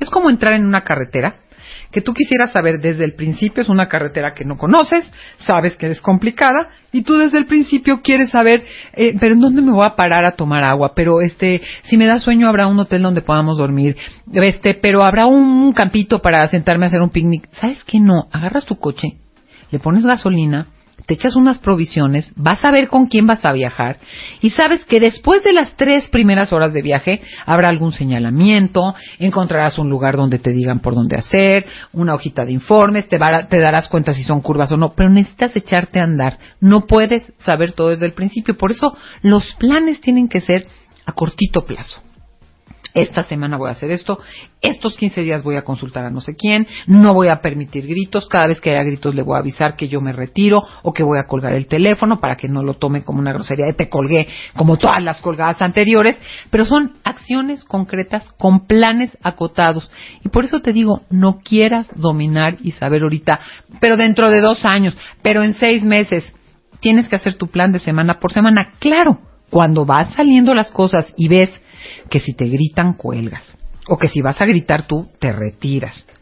eso va a tener un efecto en ti y te va a permitir habilitarte, fortalecerte y va a ir como despejando un poco el camino y decir, ah, caray, si esto lo puedo hacer, seguramente podré hacer otras cosas. Y entonces en ese caminar dirás, ahorita toca decir, ¿sabes qué? Yo a ese lugar no voy.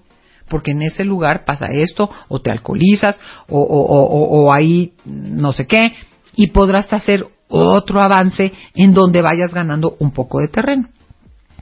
Esto te va a permitir darte cuenta, uno, que sí hay opciones, dos, que te vas fortaleciendo y tres, que cuentas con gente que te apoya y te aclara en esa nebulosa mental que se te cierra por completo, que es lo que quieres o no quieres, puedes o no puedes hacer. Todo esto, por supuesto, se tiene que estudiar, revisar, sin mucha prisa, pero no con pausa, no en exceso pausa, porque no, si estás detenido, la verdad es que no va a pasar nada. Por eso yo insisto, Marta, en invitarlos a la conferencia sobre me quedo o me voy. Muchas gracias, Tere, por estar aquí.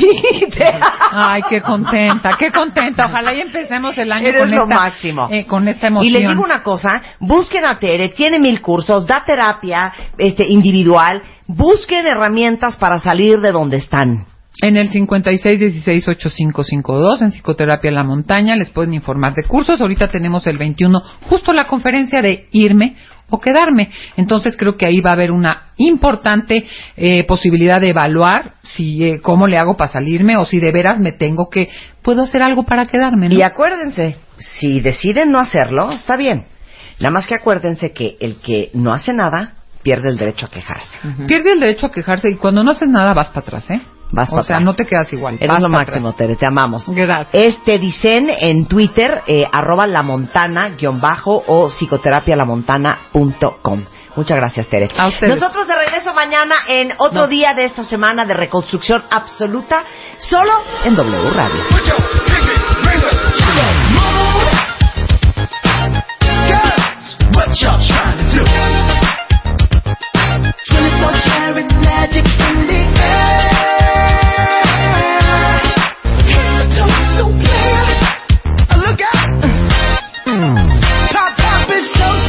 showtime. Showtime. Showtime. Guess who's back again? Oh, they don't know. Downtown. Oh, they don't know. Downtown. I bet they know as soon as we walk in. Show up. I'm wearing Cuban links. Yeah. Mix. Yeah. Inglewood's finest shoes. Don't look too hard, might hurt yourself. Known to get the color red, the blue. Shit. I'm a dangerous man with some money in my pocket. Keep up. So many pretty girls around me and they're waking up the rocket. Keep up.